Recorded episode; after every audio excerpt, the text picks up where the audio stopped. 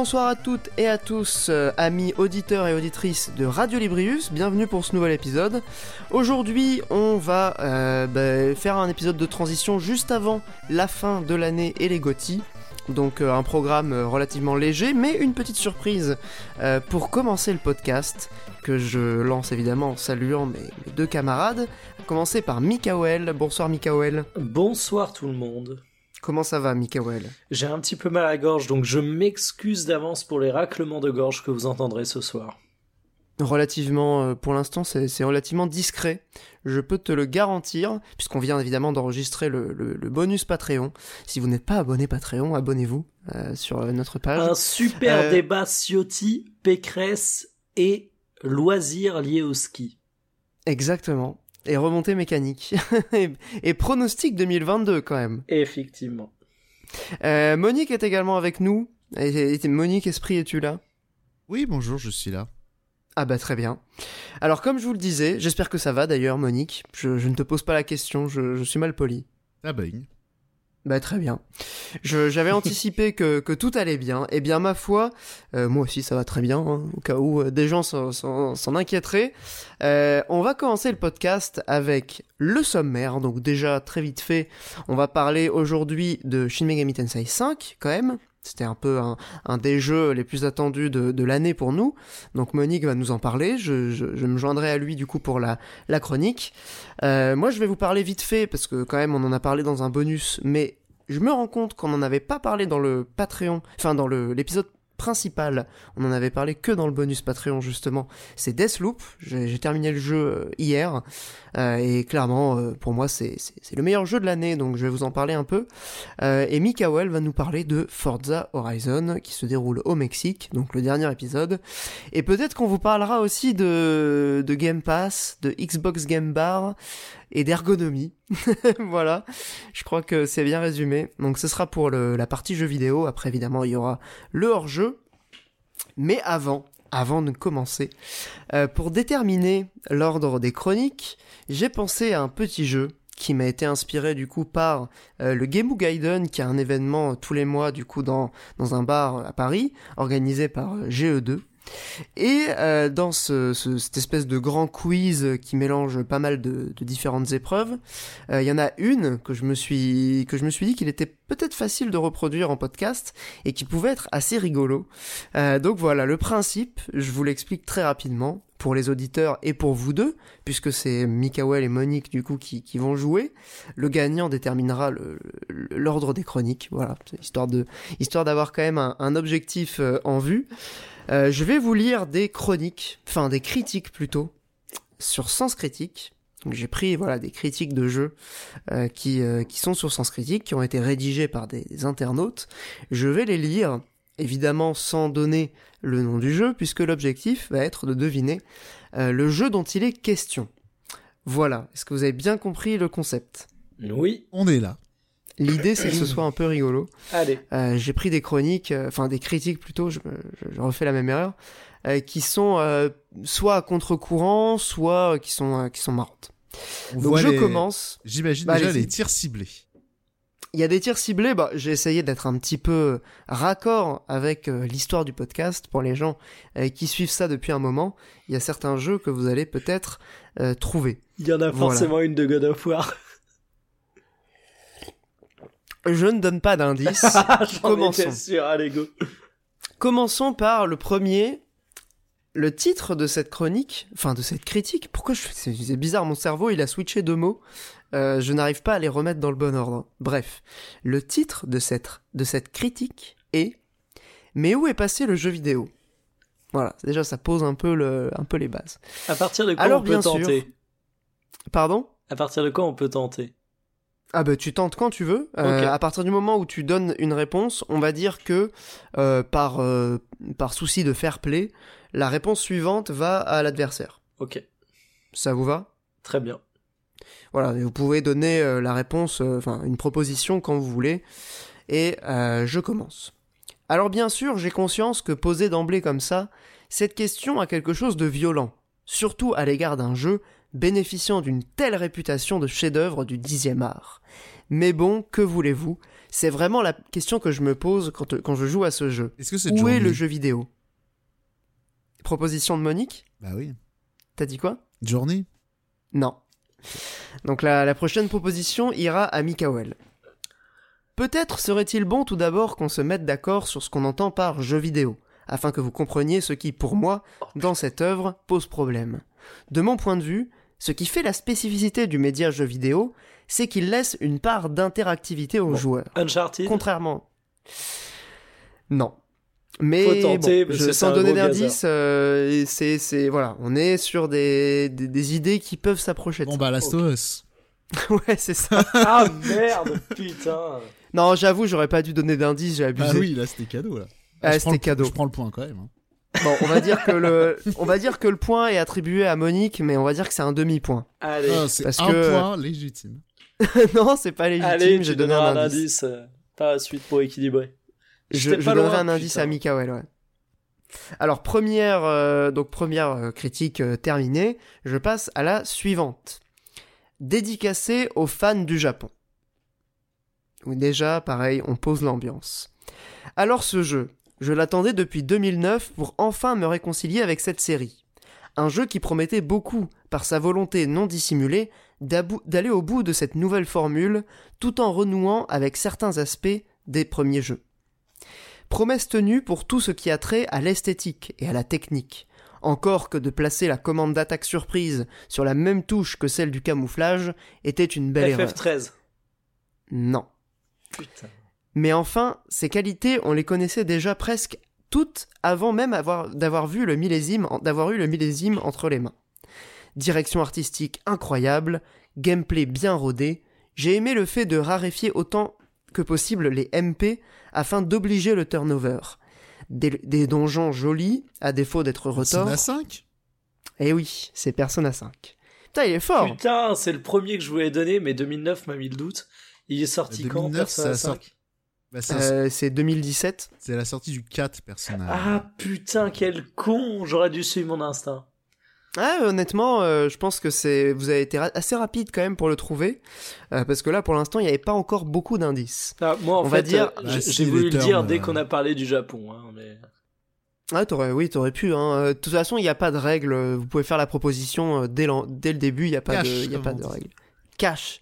Et tu vois, Cash je m'en retiens à cause de ta règle. Sinon, j'aurais balancé ma volée, là. Donc pour l'instant, on est à 1,5 à 0 pour ce cher Monique. 2-0, ouais. Ouais, 2-0 si tu veux. Troisième critique. Un projet étudiant porté au nu. J'ai beaucoup joué à des jeux indés en pixel art. Celui-ci a aussi choisi cette voie, mais a défaut, mais a décidé pardon de s'arrêter au mot pixel.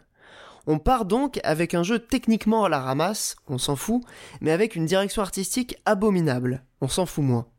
Certains diront qu'il s'agit d'un hommage au jeu 8 bits. J'appelle ça pour ma part un outrage, tant tout ça fait honte à certaines productions de l'époque.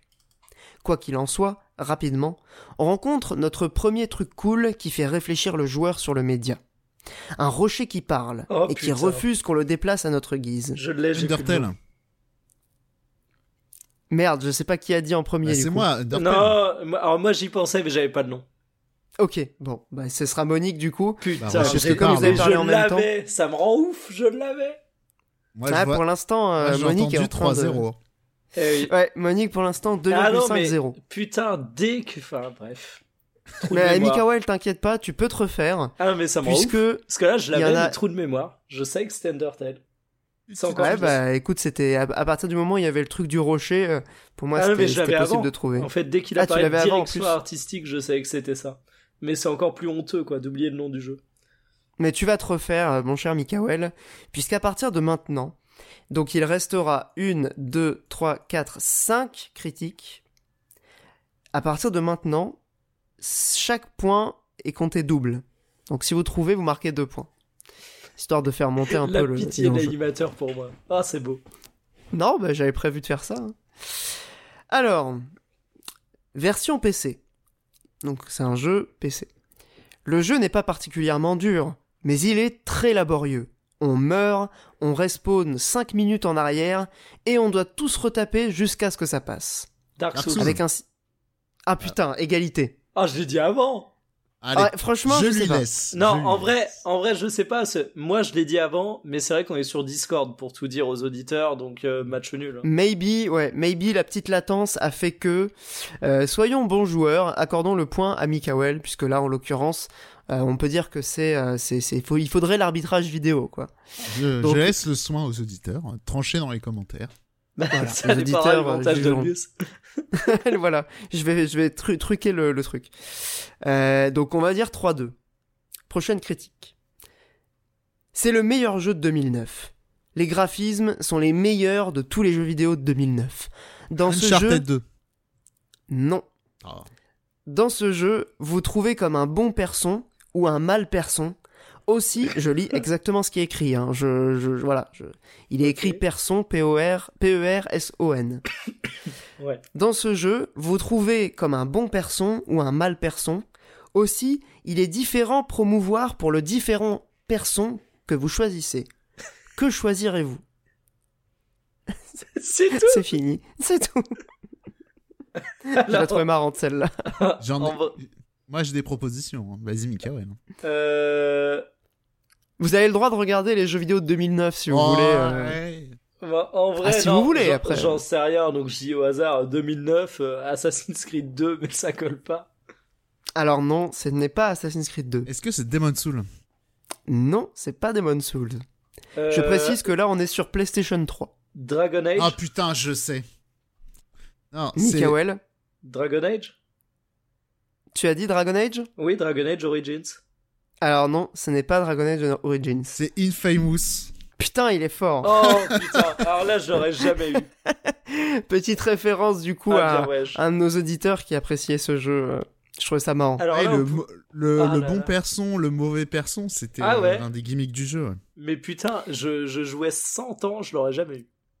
Ouais, parce que je me suis dit, au moins, il y a un indice quand même qui peut, qui peut faire Ah, aller dans le sens du jeu. Complètement oublié.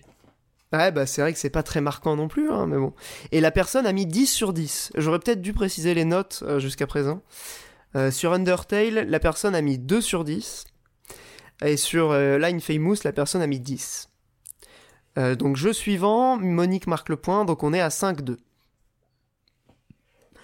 Euh, version Xbox, 360. Trop de contenu tue le gameplay. Après trois mois passés sur ce jeu, j'en ressors lassé sans avoir vraiment pris mon pied. Un gameplay absent pour un univers plutôt réussi. La map du jeu est très grande, c'est un bon point. Mais le problème, c'est qu'elle n'est pas très remplie, ni, attr- ni attractive. J'ai souvent eu l'impression d'être dans Dead un. MMORPG. Bien joué Bien joué Mikael marque le point, marque les deux points. Donc on arrive à euh, 5-4. Un tantôt. Je l'avais depuis longtemps, Donc là, bah, mais il n'y avait aucun indice. C'était du pur random. Donc là, ce sera le dernier. hein, celui-là ou le- Skyrim, hein, de toute façon. hein.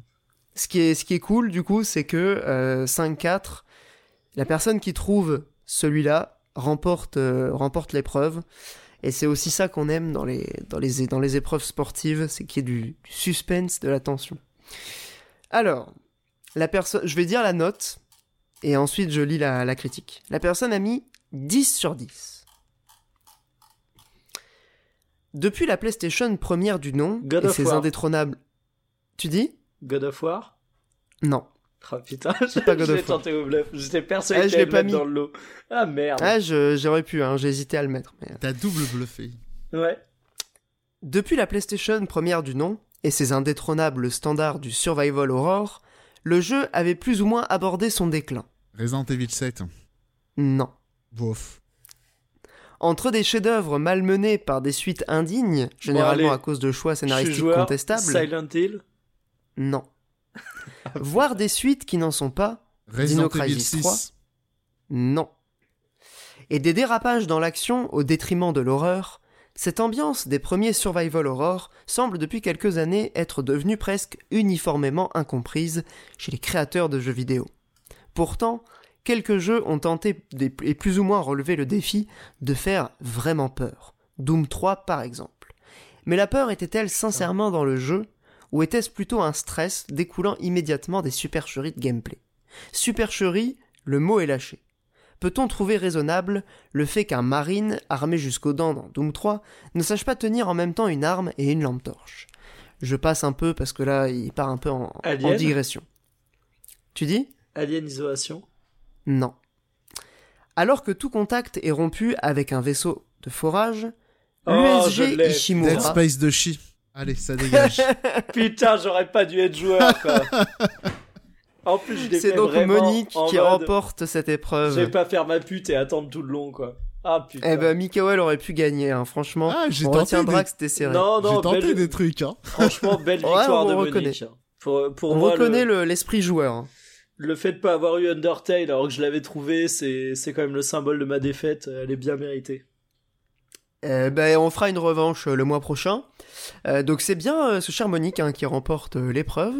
Et donc ce sera à lui de décider bah, qui commencera du coup pour, euh, pour les chroniques. Voilà. Je suis bon joueur, ça sera Mikael. En plus, il sait Bon, que bah pas- désolé Mikael. hein. j'ai pas préparé ma chronique comme d'habitude. C'est une bien maigre euh, punition. C'est vrai. Eh bien, on va parler euh, d'un jeu absolument fabuleux, et je dis ça sans aucune ironie aucune. Euh, on va parler de Forza Horizon 5. Et oui. Euh, il rentre dans la catégorie des bons plans Game Pass, étant donné que c'est un jeu que je n'ai pas acheté à proprement parler, mais j'en profite grâce à l'excellent Xbox Game Pass sur PC. Alors je vais commencer avec un point technique, une digression que j'ai pas l'habitude de faire, mais j'ai eu la chance de jouer à ce jeu avant et après avoir changé de PC. Ah oui, bah oui, du coup. Et oui, euh, on parlait dans, dans le bonus des, des gens euh, qui étaient riches ou qui n'étaient pas riches, et euh, les petits riches avaient les mêmes loisirs, mais simplement un peu mieux. Ben voilà, en bon, voilà, c'est ça. en ouais. bon petit riche, je me suis acheté un nouveau PC, bon, qui est un PC de boulot hein, pour le montage, avec une 3080, mais auparavant j'avais un PC qui commençait à dater un petit peu, et j'ai eu l'occasion d'apprécier Forza Horizon 5 euh, à la fois en 2K et tout à fond, mais En aussi... 4K aussi sur ta télé, je suppose. Ah ben j'y ai pas joué sur ma télé. Parce Ah, que t'as pas honnêtement, testé sur, euh, non, euh, sur pas, la télé pas gros kiff du jeu télé, euh, même quand je suis sur ma console. Et, et du coup, Forza Horizon 5, avant, avant de parler du jeu, a deux qualités techniques. La première, c'est qu'il est plutôt bien optimisé et qu'il peut tourner sur pas mal de machines par rapport à son rendu graphique. Et le deuxième point, c'est que pour autant, ça bride pas le, le plafond graphique de Forza Horizon 5, qui est un jeu absolument magnifique. Alors, pour parler du jeu, euh, il faut déjà recontextualiser un petit peu. Forza Horizon 5, c'est le petit frère YOLO, euh, on s'amuse un peu avec de la conduite arcade de la série Forza. Euh, pour être honnête, la série Forza Motorsport, c'est jamais une série qui m'a fait particulièrement kiffer. À l'époque, moi, j'étais plutôt team Gran Turismo avant que ça meure lamentablement. Peut-être avant un retour, on verra en 2022. Ouais, on Mais- espère. hein. Voilà, Forza Horizon, euh, c'est toujours une licence qui m'a grave fait kiffer. Parce que c'était une licence qui était généreuse en contenu, parce que la conduite était vraiment excellente, et que même pour les amateurs de jeux de bagnole, euh, c'était un jeu arcade dans lequel tu peux entièrement configurer les aides, euh, que ce soit les indications sur la route, euh, mettre l'ABS ou non, rendre les vitesses manuelles ou automatiques. Et en fait, en fonction des aides que tu activais, tu avais une conduite plus ou moins arcade, et tu avais plus ou moins de points en récompense à la fin des, des courses. Donc déjà, l'idée était cool.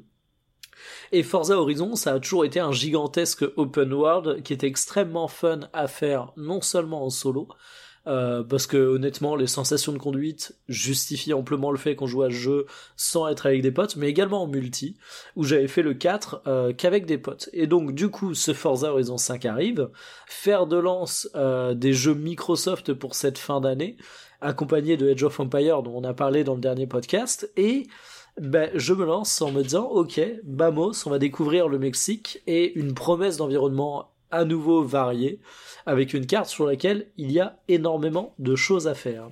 Bon, je vais pas y aller par quatre chemins. Euh, le jeu est extrêmement cool et le jeu est réussi sur absolument tous les points, ou presque, on y reviendra. Il y a un truc qui me fait énormément kiffer dans ce Forza, c'est qu'il me rappelle le SSX de mon enfance et le fantasme que j'avais autour. C'était le côté, t'es lâché dans un gigantesque terrain de jeu avec plein de choses potentielles à faire et des activités super différentes. Ben, ce Forza Horizon 5, c'est ça. Il reprend ce qui faisait le succès du 4. Il est d'ailleurs un, un, successeur plutôt euh, classique, plutôt scolaire, plutôt timide, dont il bouscule pas les choses. Mais tu vas avoir des épreuves de course sur route, des épreuves de rallye, tu vas avoir des changements climatiques. Alors on annonçait des tempêtes, des choses comme ça, qui sont finalement assez discrètes, mais T'as énormément de diversité dans tes activités. Tu vas même pouvoir aller prendre du collectif dans, l'open world. Tu peux avoir des défis de vitesse à certains endroits, de percuter les panneaux qui sont placés à des endroits absolument, euh, absolument improbables. Et euh, bah c'est ça en fait, c'est que tu rentres dans un gigantesque parc d'attractions avec plein de choses à faire, avec des circuits et euh, des tracés qui sont hyper bien foutus où tu vas avoir un mélange de courses sur route où tu n'auras pas le droit de sortir de la piste parce que sinon ta voiture va complètement partir en couille, avec des sprints où tu vas passer entre des points de passage et tu seras vraiment en plein milieu de la montagne. Et le jeu en fait arrive à la maturité d'une formule qui qui était déjà quasiment mature avec le 4 en fait. Tu te rends compte que c'est hyper beau, que l'ambiance sonore est incroyable, que tu as un nombre de bagnoles complètement fou, que les bagnoles se conduisent toutes de manière différente. Alors moi je suis pas un très très grand joueur de jeux de voiture, mais euh, quel kiff de sentir que euh, chaque bagnole a son poids, euh, chaque bagnole a son mode de traction, chaque voiture a plus ou moins d'adhérence, a plus ou moins tendance à déraper, et tu apprivoises à chaque fois les nouvelles voitures, tu peux les personnaliser avec du réglage mécanique avancé, et en fait ça marche hyper, hyper, hyper bien. Tout est réussi dans Forza Horizon 5, donc je vais pas en parler 5000 ans. En plus, c'est un jeu de bagnole, donc il y a pas grand chose à dire. Mais ça donne envie, hein. franchement. Il y a un euh, petit je, point. Je l'ai téléchargé déjà. Bah, il y a un point sur lequel je veux prévenir.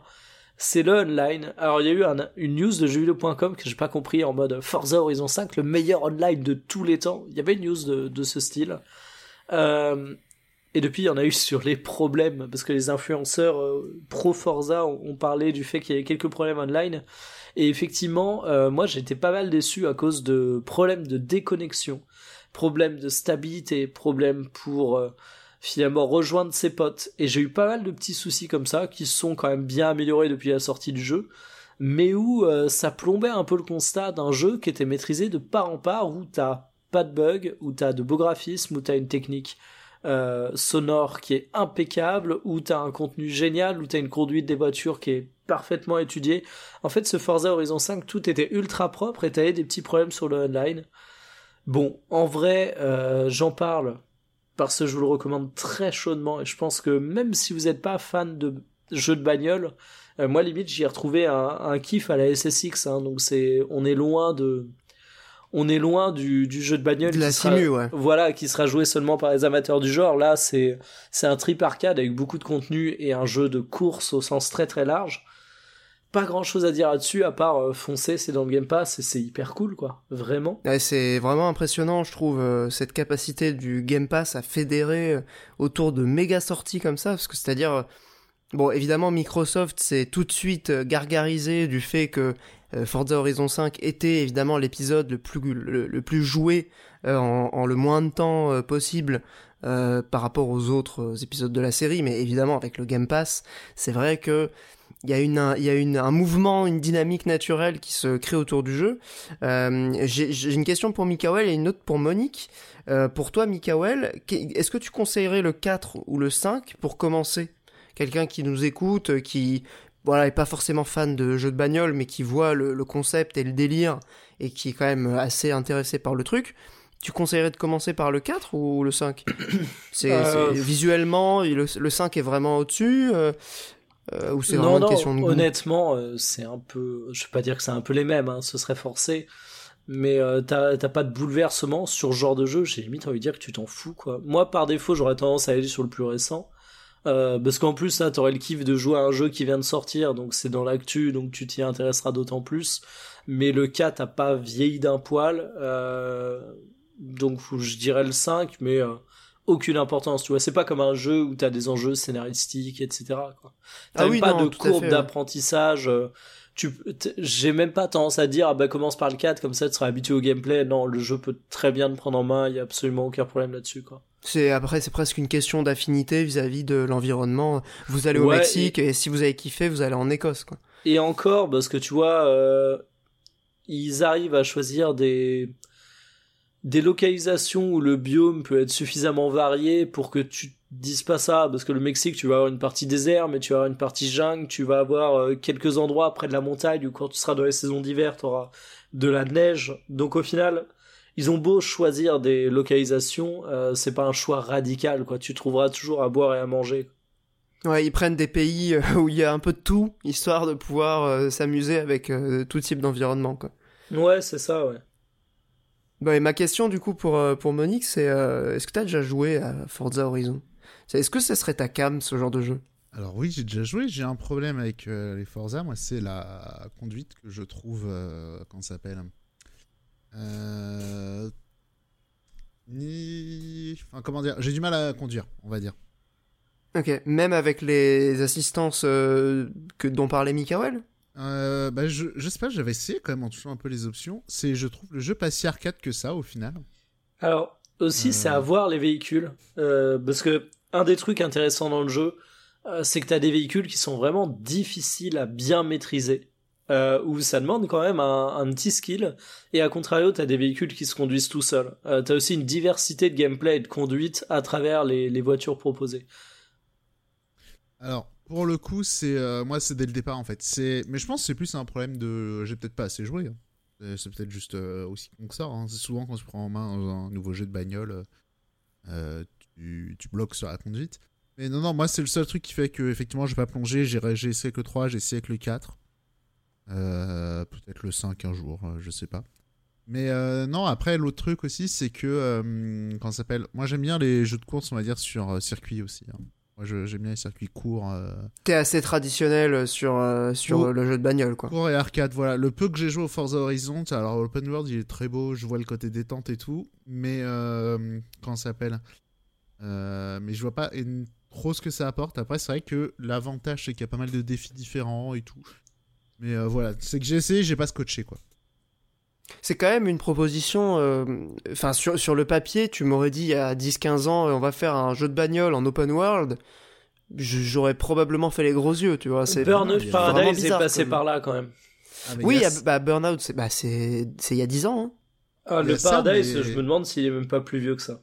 Non, mais il y a Je crois que c'est jeu- 2011. Je dirais a le 2007. jeu euh, aussi dont, euh, dont t'es fan, Mikael, là, qui a été fait en France, là. hum, 2008. Fuel Burnout Paradise. Oui, Fuel. Bon, après, j'ai envie de dire. Fuel, ça. C'est, c'est un jeu concept. euh, c'est, c'est, c'est, c'est pas un très bon jeu de bagnole, pour être honnête. J'ai beau l'aimer. Euh, Fuel avait une conduite hyper particulière. euh, et, et c'était vraiment un jeu concept, quoi. Forza Horizon, euh, si t'aimes que le circuit, tu peux faire que ça. Tu peux faire que des courses sur circuit et selon les options que tu actives ou autres, tu peux te retrouver avec un vrai bon jeu de circuit. Alors qu'à contrario, euh, c'est un jeu où tu peux avoir des courses de semi-remorque. Alors c'est pas non plus une Motorstorm et le gros délire, qu'on soit clair, mais euh, le jeu se permet des originalités, avec des gros sauts, avec euh, des passages où tu es entièrement dans la boue. Et à contrario, bah, il a des pistes où c'est du pur circuit, et tu pourrais limite, quand tu désactives toutes les aides, avoir l'impression d'être dans Motorsport classique. Les puristes me tueront pour avoir dit ça, et, et ça me choquerait pas, quoi. Ouais, mais le truc des Forza Motorsport, c'est que c'est trop sérieux. Euh, bagnole, Cyril Drevet, tu vois. Faut, mais faut aimer les bagnoles. C'est ça que je trouve intéressant dans Forza Horizon et c'est pour ça que je le comparais à SSX. C'est que Forza Horizon peut être un jeu kiffant même pour les gens qui ont aucune sensibilité pour les bagnoles. Ce qui est, ce Ah qui est oui, plutôt oui, mon bah, cas. clairement, c'est mon cas. hein.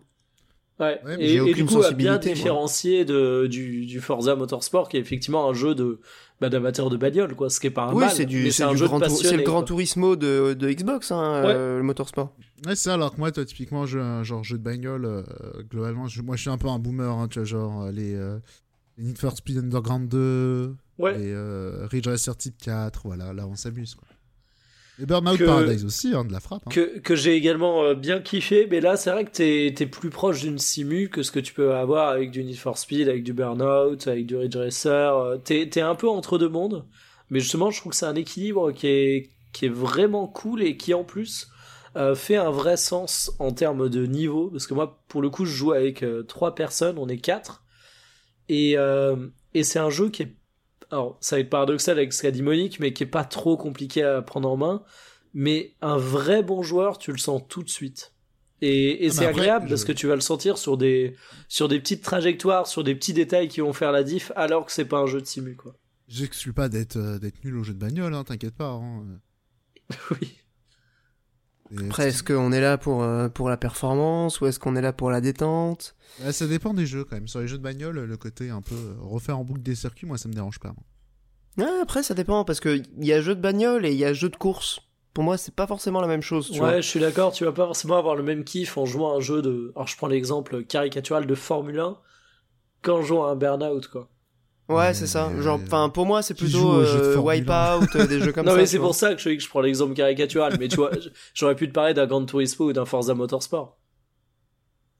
Alors, tu pourras me dire qui joue à Gran Turismo. Et effectivement, bon. Bah, Cyril Drever, on y revient. hein. Ah, aujourd'hui, il y a plus que les boomers. hein. Bah, vrai, je Malheureusement pour la je série, le hein, prochain, je pense, hein, mais. Euh, Ah, le prochain, euh, c'est vrai qu'il a peut-être une opportunité de, de faire briller un peu son. Ah, le, proche- le prochain, il peut faire un peu sensation, je pense. Ah, Bah, carrière je- je- qui renoue avec, euh, avec euh, ce qu'il y avait à l'époque de Gran Turismo 3 et 4, moi ça me vend du rêve. Et C'est ça, euh, les bah, gens aussi, sont vachement attachés à ça. hein.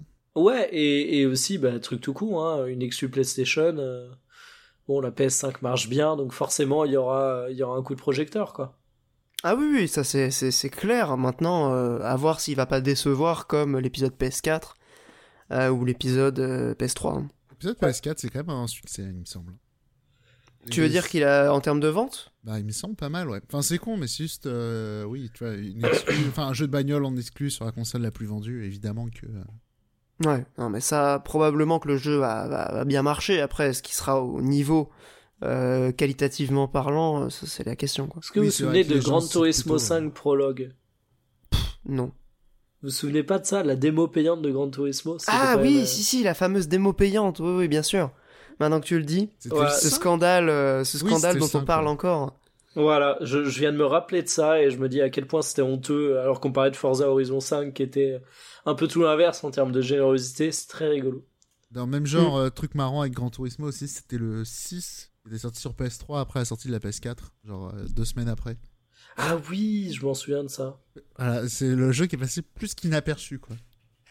Ouais, c'est un peu triste, hein. C'est vraiment une série euh, qui, est en- qui fonctionne un peu sur des, des dents de scie, quoi. Il y a eu un âge d'or. euh, Bah, sur la plutôt un âge nostalgie, sombre. hein, en vrai. Enfin, c'est même pas un qui, qui c'est carbure que... à la nostalgie. ouais. Ouais, c'est même pas un scie, c'est que c'était une très grande série et qui, qui s'est fait complètement bouffer par les Forza Motorsport qui étaient bien meilleurs. Ouais, c'est Et ça. qui c'est à l'époque depuis, de euh, Forza, hein.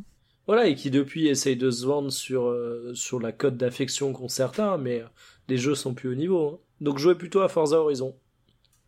Ouais, bah, belle conclusion, euh, mon cher Mikael. Ce qui me, ce qui me fait un peu penser qu'en réalité, aujourd'hui, tu regardes un peu les, sur les, les, les, les consoles de salon euh, PS5, Xbox Series. En réalité, au niveau des exclus, enfin, je, je sais pas, enfin, j'ai l'impression qu'il y a plus cette espèce de, de, d'opposition frontale entre deux séries, hormis pour les jeux de bagnole. Ouais, c'est fini euh, le côté où euh, les jeux de bagnole, c'est euh, le truc pivot pour vendre ta console, quoi. Ça, c'est sûr. Ouais, c'est ça que je, je, Ah oui, je voulais dire. ouais, mais t'as le- plus non plus euh, genre un, un Gears iconique contre un Uncharted iconique. Ouais, exactement. T'as plus un Résistance face à un Halo. Ouais. Certes, tu pouvais mettre en parallèle euh, résistance euh, quand même. euh. Moi j'ai adoré le mais- 2, hein, mais bon. certes, mais quand même, euh, faut noter, quand même PS4, Xbox One, quand elles sont sorties, euh, je crois que c'était Drive Club sur PS4 qui est sorti quasiment à la sortie, et pareil, j'avais Xbox One est sorti avec un jeu de bagnole. Euh, PS5 et, euh, et euh, Xbox Series. Je crois qu'il n'y a pas eu de Forza l'an dernier. Non. Bah, tu Il me c'est- semble pas. C'est aussi un signe des temps. Mais Drive Ouais, c'est Club, vrai que Putain.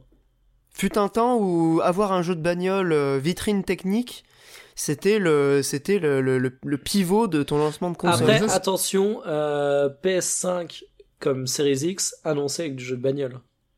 Certes. Parce que pour le côté kiki graphisme, ça fait des belles démos techniques. Ouais, c'est hyper important. Mais c'est comme même la Switch, typiquement, il y a eu le Fast Racing Neo à la sortie. Alors, c'est pas un jeu de bagnole, Ouais, mais on se comprend. Et pareil, ça la- reste un jeu Wii U à la Je, base. je la mets Ah, un non. peu à part la Switch. Hein. Non, non, c'était euh, c'est un comment s'appelle? C'est une espèce de version deluxe avec euh, les circuits de la Wii et de la Wii U avec quelques mécaniques en plus. Mais euh, non, mais je parle en termes de vitrine parce que c'est un jeu qui est alors plein de cache misère, mais c'est un jeu qui est assez impressionnant sur Switch. hein. Ouais, et qui tourne en 60 FPS en plus. Tu Ah, me poses, tu vois les c'est un problèmes. des plus beaux jeux, mais-. Voilà. Enfin bref, euh, je, je sais pas pourquoi j'ai lancé le, le débat là-dessus. euh, C'est l'idée m'est venue et je voulais vous en vous en faire part parce que voilà, ça m'avait traversé l'esprit. Euh, et puis on va peut-être passer à la suite parce que c'est vrai que les, les jeux de bagnole c'est bien, mais est-ce que les jeux de, de est-ce que les jeux de bagarre ce serait pas mieux? Non, c'est rien à voir. Je vais vous parler de Deathloop. Alors on en a un peu parlé comme je vous le disais. Euh, J'enchaîne, ça vous va? Vas-y, Oui, vas-y, vas-y. Eh ben allez. Euh, De toute façon, je sais que ce cher Monique y a, y a joué. Je sais que c'est probablement un de tes, un de tes GOTY, euh, aussi. Euh, et je le vois en ce moment là. J'ai- J'ai j'ai vu sur Steam qu'il était en, en solde à moins 50 déjà, moins 50% euh, quelques mois après sa, sa sortie. Donc là, il est, il est à 30 balles. Euh, c'est c'est une belle affaire honnêtement parce que je pense que c'est clairement, si ce n'est le GOTY, au moins l'un des trois meilleurs jeux de, cette année. Euh, et je dis ça en, ayant découvert le jeu pas forcément à la sortie. Et sur le principe j'étais pas très chaud. Euh, c'est vrai que on se souvient de sa communication qui a été un peu bon un peu nébuleuse pendant un certain temps. Les gens comprenaient pas trop le concept. Euh, en réalité il est assez simple. Et je vais vous l'expliquer vraiment en, en quelques en quelques mots le principe du jeu c'est que vous êtes euh, c'est un immersive sim qui tend un peu plus vers l'action que Dishonored parce que c'est développé par Arkane euh, que euh, et, et Prey donc c'est vraiment un immersive Si je peux me sim permettre, qui fonctionne me oui pardon ouais, pour pitcher simplement, c'est un FPS. oui narratif. alors c'est un FPS C'est vraiment, c'est vraiment un FPS narratif.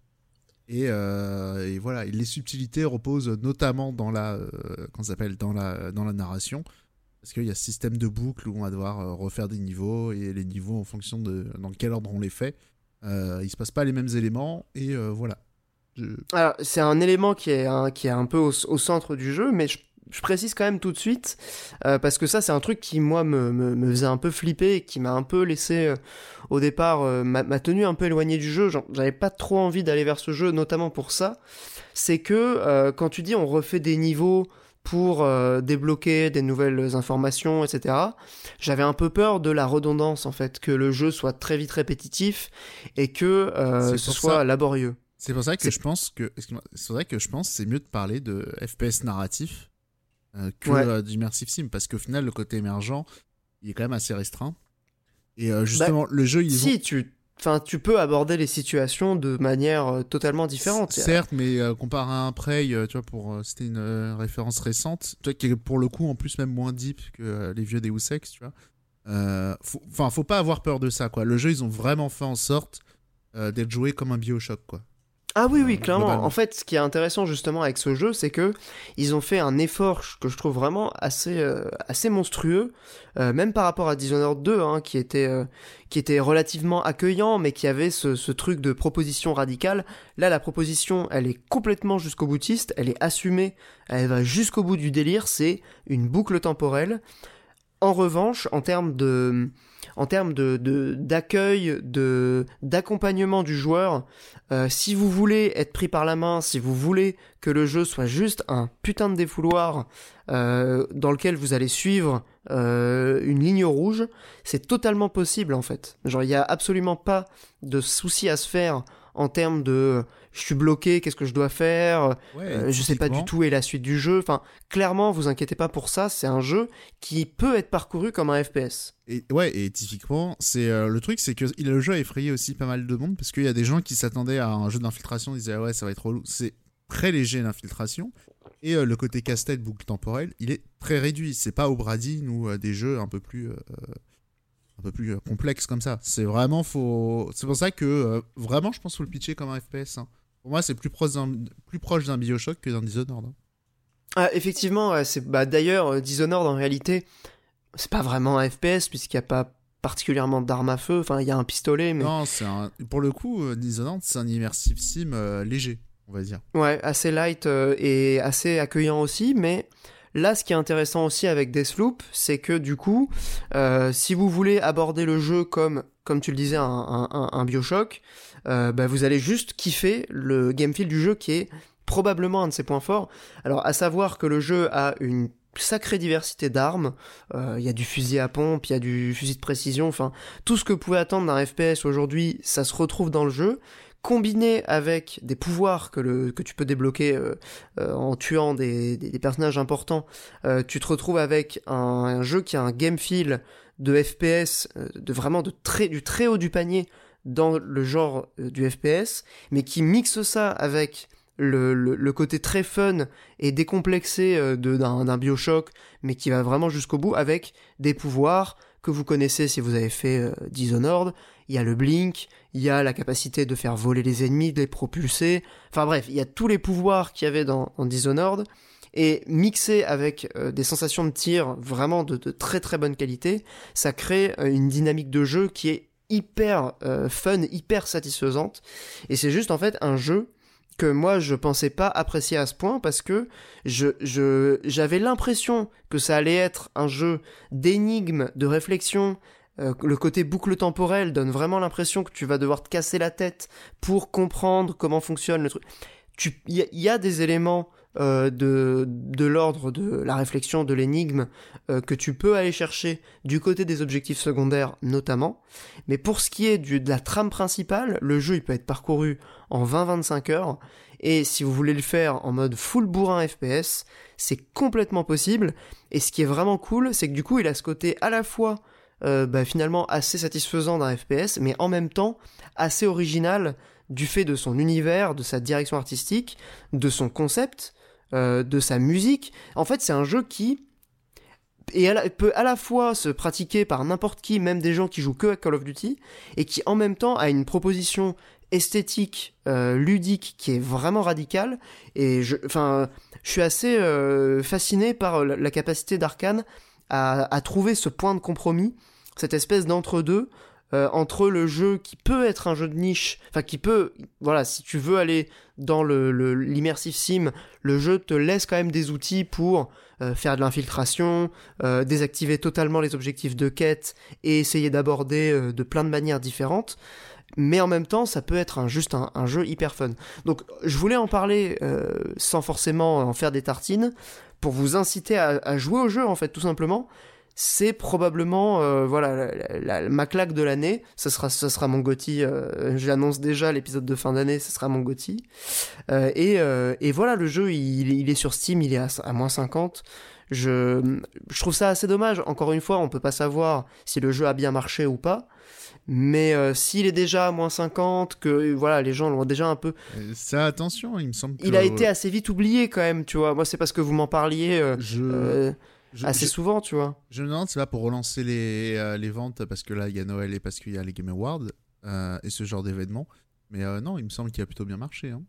Ouais, mais tu vois, regarde, je sais pas, Cyberpunk, il est sorti il y a un an, il est toujours pas fini. le jeu, il est pas à moins 50. Ah oui, non, mais ça, après, c'est pas, pas, comme ça que. Voilà. Quoique, il avait quand même été bradé hein, dans les versions physiques, dans les supermarchés Cyberpunk. Ouais, pour les versions console, ouais. mais sur Steam, il me semble.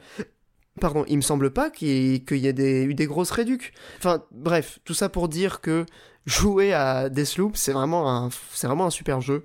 C'est un, euh, qui, je... un, jeu qui de base est solide sur, on va dire, ce qu'on, sur l'horizon d'attente qu'on a de ce genre de jeu, et qui en plus a le brin de folie suffisant pour euh, sortir du lot, quoi.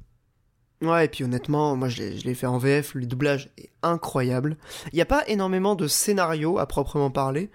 Il euh, y, a, y a pas mal d'éléments de lore, si vous voulez aller chercher de l'univers, des éléments de, du, de lore, encore une fois, il y a possibilité de vraiment s'amuser. Mais le jeu est assez light en termes de scénar, c'est vraiment juste, c'est un pur trip euh, ludique, vraiment de, de, de, de jeu vidéo. Euh, non, vraiment gros gros kiff. On en revient. Ouais, mais Bioshock, pff, honnêtement, à part le peut-être le 2 qui était, qui était sympa niveau gameplay, tu retiens pas forcément le, le game ah, feel, tu vois. Non, mais je parlais en termes de lore, c'est à peu près euh, euh, le même niveau d'attente quoi que vous pouvez avoir. Ah oui, oui, complètement.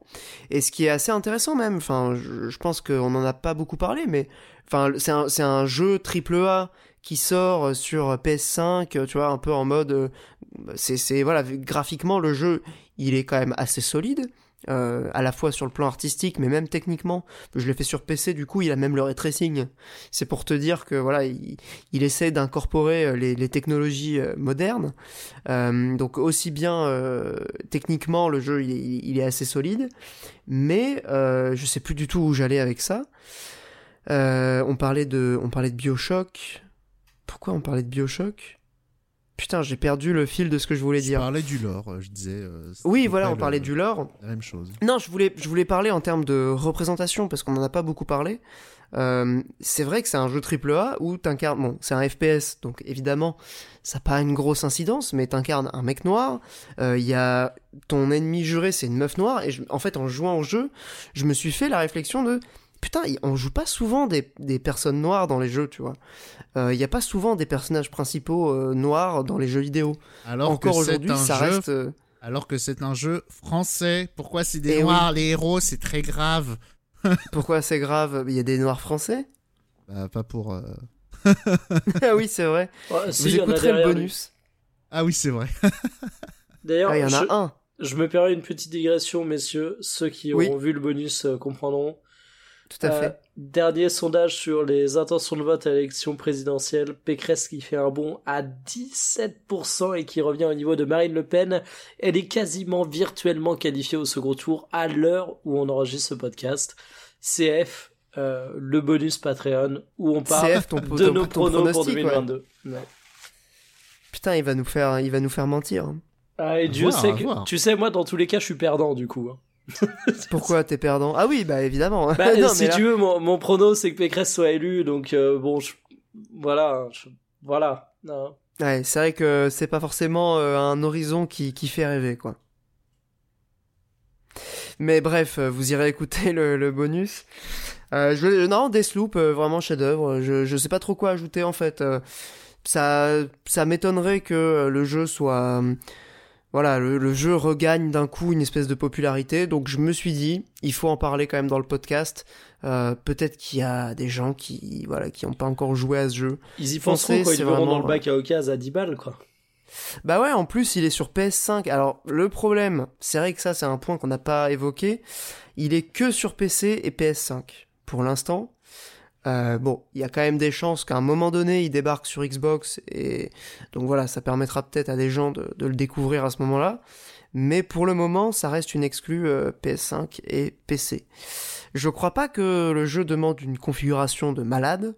C'est pas non plus, euh, voilà, c'est pas Cyberpunk, c'est pas. Non, non, non, c'est propre. Même le petit, elle est propre. Je crois que toi, tu as joué sur une euh, 1070. Ouais, ouais, nickel. Ça tournait, ça tournait bien. Nickel. Ouais, donc je pense que niveau opti, euh, c'est c'est assez propre. Euh, voilà, je pense que c'est un jeu qui euh, c'est un jeu qui restera quand même dans les mémoires. Enfin, en tout cas, moi perso, c'est un jeu qui m'a marqué et je pense que ce sera un des jeux dont je me souviendrai de, cette année. Quoi. Voilà. Je, je profite euh, du coup de, de cette conclusion pour passer la parole euh, à Monique qui était déjà un peu présent sur, sur ma chronique. Euh, puis je, on va faire un peu l'inverse. C'est toi qui valide et je vais te, je vais carry euh, sur la chronique du coup de SMT, qui Alors. était euh, pareil une de nos attentes hein, de cette année. Ça, c'était un jeu qui avait été teasé à l'annonce, enfin à la présentation de la Switch. Ah, puis, 2017. euh, ouais, c'est ça. Après, on avait vu un premier trailer euh, qui confirmait donc que c'était bien SMT5 euh, quelques mois plus tard, peut-être 6 mois, un an, un truc comme ça. Et euh, voilà, donc il fait la suite à, non pas au 4, mais à Apocalypse. Euh, même si, euh, pour le coup, SMT, c'est pas forcément une saga très linéaire, quoi. Il n'y a pas besoin de faire le 3, 4, 5 et tout, donc... oui, ça, il faut le préciser. Voilà. D'emblée, ça peut être votre premier Shin Megami Tensei. C'est d'ailleurs, pour beaucoup de gens, c'est le cas. Et c'est une série qui s'ouvre, j'ai l'impression aussi, avec cet épisode, sur un nouveau public. Donc, euh, soyez Ouais, pas effrayés. euh, c'est déjà, je crois, l'épisode le plus vendu, hein, déjà. Oui, bah ça, Euh, c'était tout évident. cas, euh. En tout cas, au Japon. L'effet des- Persona 5 aussi, voilà, il y a quand même beaucoup de facteurs. hein. L'effet Switch, surtout, qui est dans une dynamique ma boule là-bas. Mais non, du coup, donc, c'est potentiellement, enfin, c'est un bon épisode pour commencer, mais du coup, faut savoir ce que c'est que Shin Megami Tensei. Attention à quoi vous vous engagez. Euh, typiquement, si vous dites j'ai kiffé Persona, euh, ça ressemble à Persona, alors vous faites fausse route. Euh, c'est pas du tout. euh, Il y a du- des éléments, il y a des éléments quand même que tu peux Alors- retrouver. Des, alors du voilà. Bah, typiquement je ne les pas- fusions. Voilà, moi je ne suis pas dans les éléments de langage de oui, vous allez retrouver des choses. C'est faut, faut revenir à la racine du truc de c'est un dungeon RPG. C'est un jeu, où vous allez enchaîner des combats. Vous vous y allez pas pour euh, pour l'histoire, pour le scénario, les personnages. Pour les personnages euh, non plus. hein. Mais- ouais, mais ce qui change tout de Persona. Euh, ah voilà. oui, oui, oui, ça change Ah tout. Je suis d'accord. C'est pour Par ça que. contre, Ouais, non, vas-y, pardon. Mais c'est pour ça que je dis c'est un traquenard de dire. Vous Ah oui, c'est un traquenard de Ah ouf. bah oui, ah oui, c'est un non, traquenard. C'est c'est comme euh, comme Deathloop, tu le vends comme un jeu d'infiltration et, et un jeu d'énigmes, c'est un traquenard. C'est pas Ouais, vrai. ouais, bien sûr. Ouais, Après, je sais qu'il y a des gens qui aiment Persona aussi pour euh, l'aspect systémique du truc. Euh, voilà, je sais que Mikael, euh, on, en avait parlé de Persona 5. Tu aimais à la fois l'aspect nar- narratif, euh, un peu simulation de vie euh, lycéenne du, japonais, d'un petit japonais, et en même temps, euh, euh, voilà, le côté, c'est un peu, voilà, faire ses, faire ses personas, fusionner, se créer, se faire un build. C'est vraiment SMT, c'est cette partie-là de Persona uniquement, mais poussée vraiment au maximum. Bah oui, C'est ça qu'il faut dire. Bah ça, c'est que c'est beaucoup plus poussé parce que dans Persona, C'est beaucoup plus riche, ouais. la notion de, de build dans Persona est déjà beaucoup plus vague parce que les personnages sont déjà déterminés, chacun a des, euh, a des faiblesses, t'es obligé de les faire tourner, de plus ou moins les utiliser dans les donjons et tout. SMT, euh, on, on te lâche dans la nature. Et c'est ça, ouais, t'es euh, entièrement libre. hein. et c'est euh, ouais sur les builds et tout et c'est ça le plaisir de SMT c'est euh, effectivement tu peux tomber sur des mauvaises surprises de tu tombes sur des ennemis qui vont contrer toutes tes attaques qui vont te mettre super cher Euh, voilà c'est une saga qui vient du dungeon crawler quand même euh, ou et qui ouais qui vient carrément du dungeon euh, crawler sur ces vieux épisodes et dans l'idée c'est c'est des sensations un peu comme ça c'est effectivement c'est alors là ils ont totalement abandonné les couloirs il y a quelques donjons mais bon passons C'est Euh, relativement ouvert, ouais. Ils ont, ils ont tenté le pari de, de l'open world, alors mais juste en préambule, je- pardon, vas-y. euh, je, vais pas te laisser dire le pareil de Open World. Non, non, c'est du Xenoblade. Globalement, c'est des zones de MMORPG, il y a des ennemis, vous allez les taper, s'engage des combats, et euh, l'idée c'est de euh, d'aller de checkpoint en checkpoint pour pouvoir sauvegarder, se healer.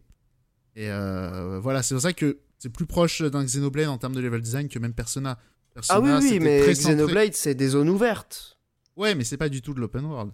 Ouais, ouais, c'est vrai que le mot open world, il, est, il, il prête à confusion. Là, euh, c'est vraiment c'est un peu jeu- abusé. C'est vraiment un jeu où vous allez de checkpoint en checkpoint. Et c'est là aussi où ça change énormément de Persona. Persona, c'est des donjons avec des. Chaque donjon, c'est une nouvelle mécanique, c'est des nouvelles ambiances et tout. Et là, SNT, c'est complètement différent. Et surtout que l'autre truc aussi qui peut changer et qui peut rebuter par rapport à d'autres JRPG, je disais, il y a l'histoire et tout, euh, mais il y a aussi le voyage qui est important dans les JRPG. SNT5, il y a R. C'est toujours Tokyo dans le sable, et c'est juste que en fonction des zones où vous allez, il va y avoir un swap color. C'est le sable, il va être jaune et après il va être rouge. Ça va pas. Donc, faut pas y aller pour le voyage euh, dans SMT. Faut vraiment y aller pour kiffer les combats, pour kiffer Ouais, euh, l'ambiance. ce que je voulais dire en préambule, c'est que, enfin, tu vois, typiquement, je sais que Mikael, c'est, voilà, il, on- il nous parle souvent de son amour des combats au tour par tour. Je pense que clairement, tu peux trouver un plaisir, mais assez unique et vraiment très spécifique, à la fois au jeu, au JRPG, au jeu, au jeu de, avec des combats au tour par tour, mais encore plus pré- précisément à Shin Megami Tensei, vis-à-vis de l'aspect systémique du jeu, euh, parce qu'il y a très peu de, de, de, jeux en fait qui vont autant, enfin qui, qui poussent le curseur de, du systémique autant que, euh, que Shin Megami Tensei euh, 5. Et là aussi où je pense qu'il faut modérer aussi, c'est, euh, je trouve, l'une des grandes qualités de, de, de la formule SMT, c'est euh, au final, on- là on, on, on vante un jeu très complexe et tout, c'est absolument pas le cas. C'est un système qui est très simple. Qui est très euh, simple à prendre en main, mais qui te laisse une liberté quand même relativement Ouais, importante pour te créer un truc assez riche, pas assez non- complexe. Ouais, ah, pas non c'est pas Pass of Exile, hein. c'est attention, hein. c'est pas non plus des jeux où vous allez vous prendre la tête sur le Theorycraft et tout.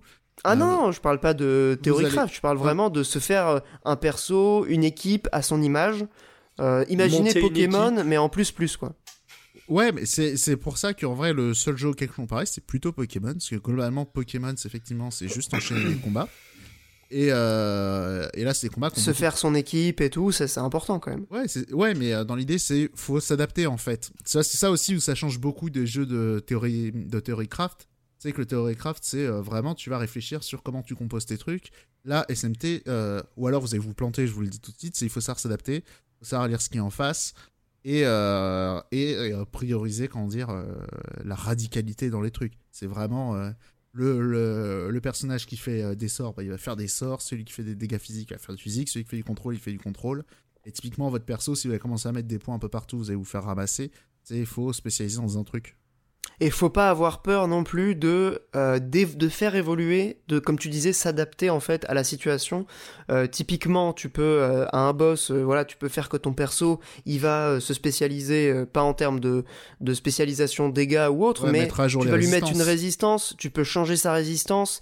Enfin, faut vraiment pas avoir peur de reconfigurer sa, hum, comment dire, ses forces et ses faiblesses, Ah oui, ses et même- résistances et même au fur et à mesure. et même de penser en dehors de la boîte. C'est ça aussi euh, délires de SMT. euh.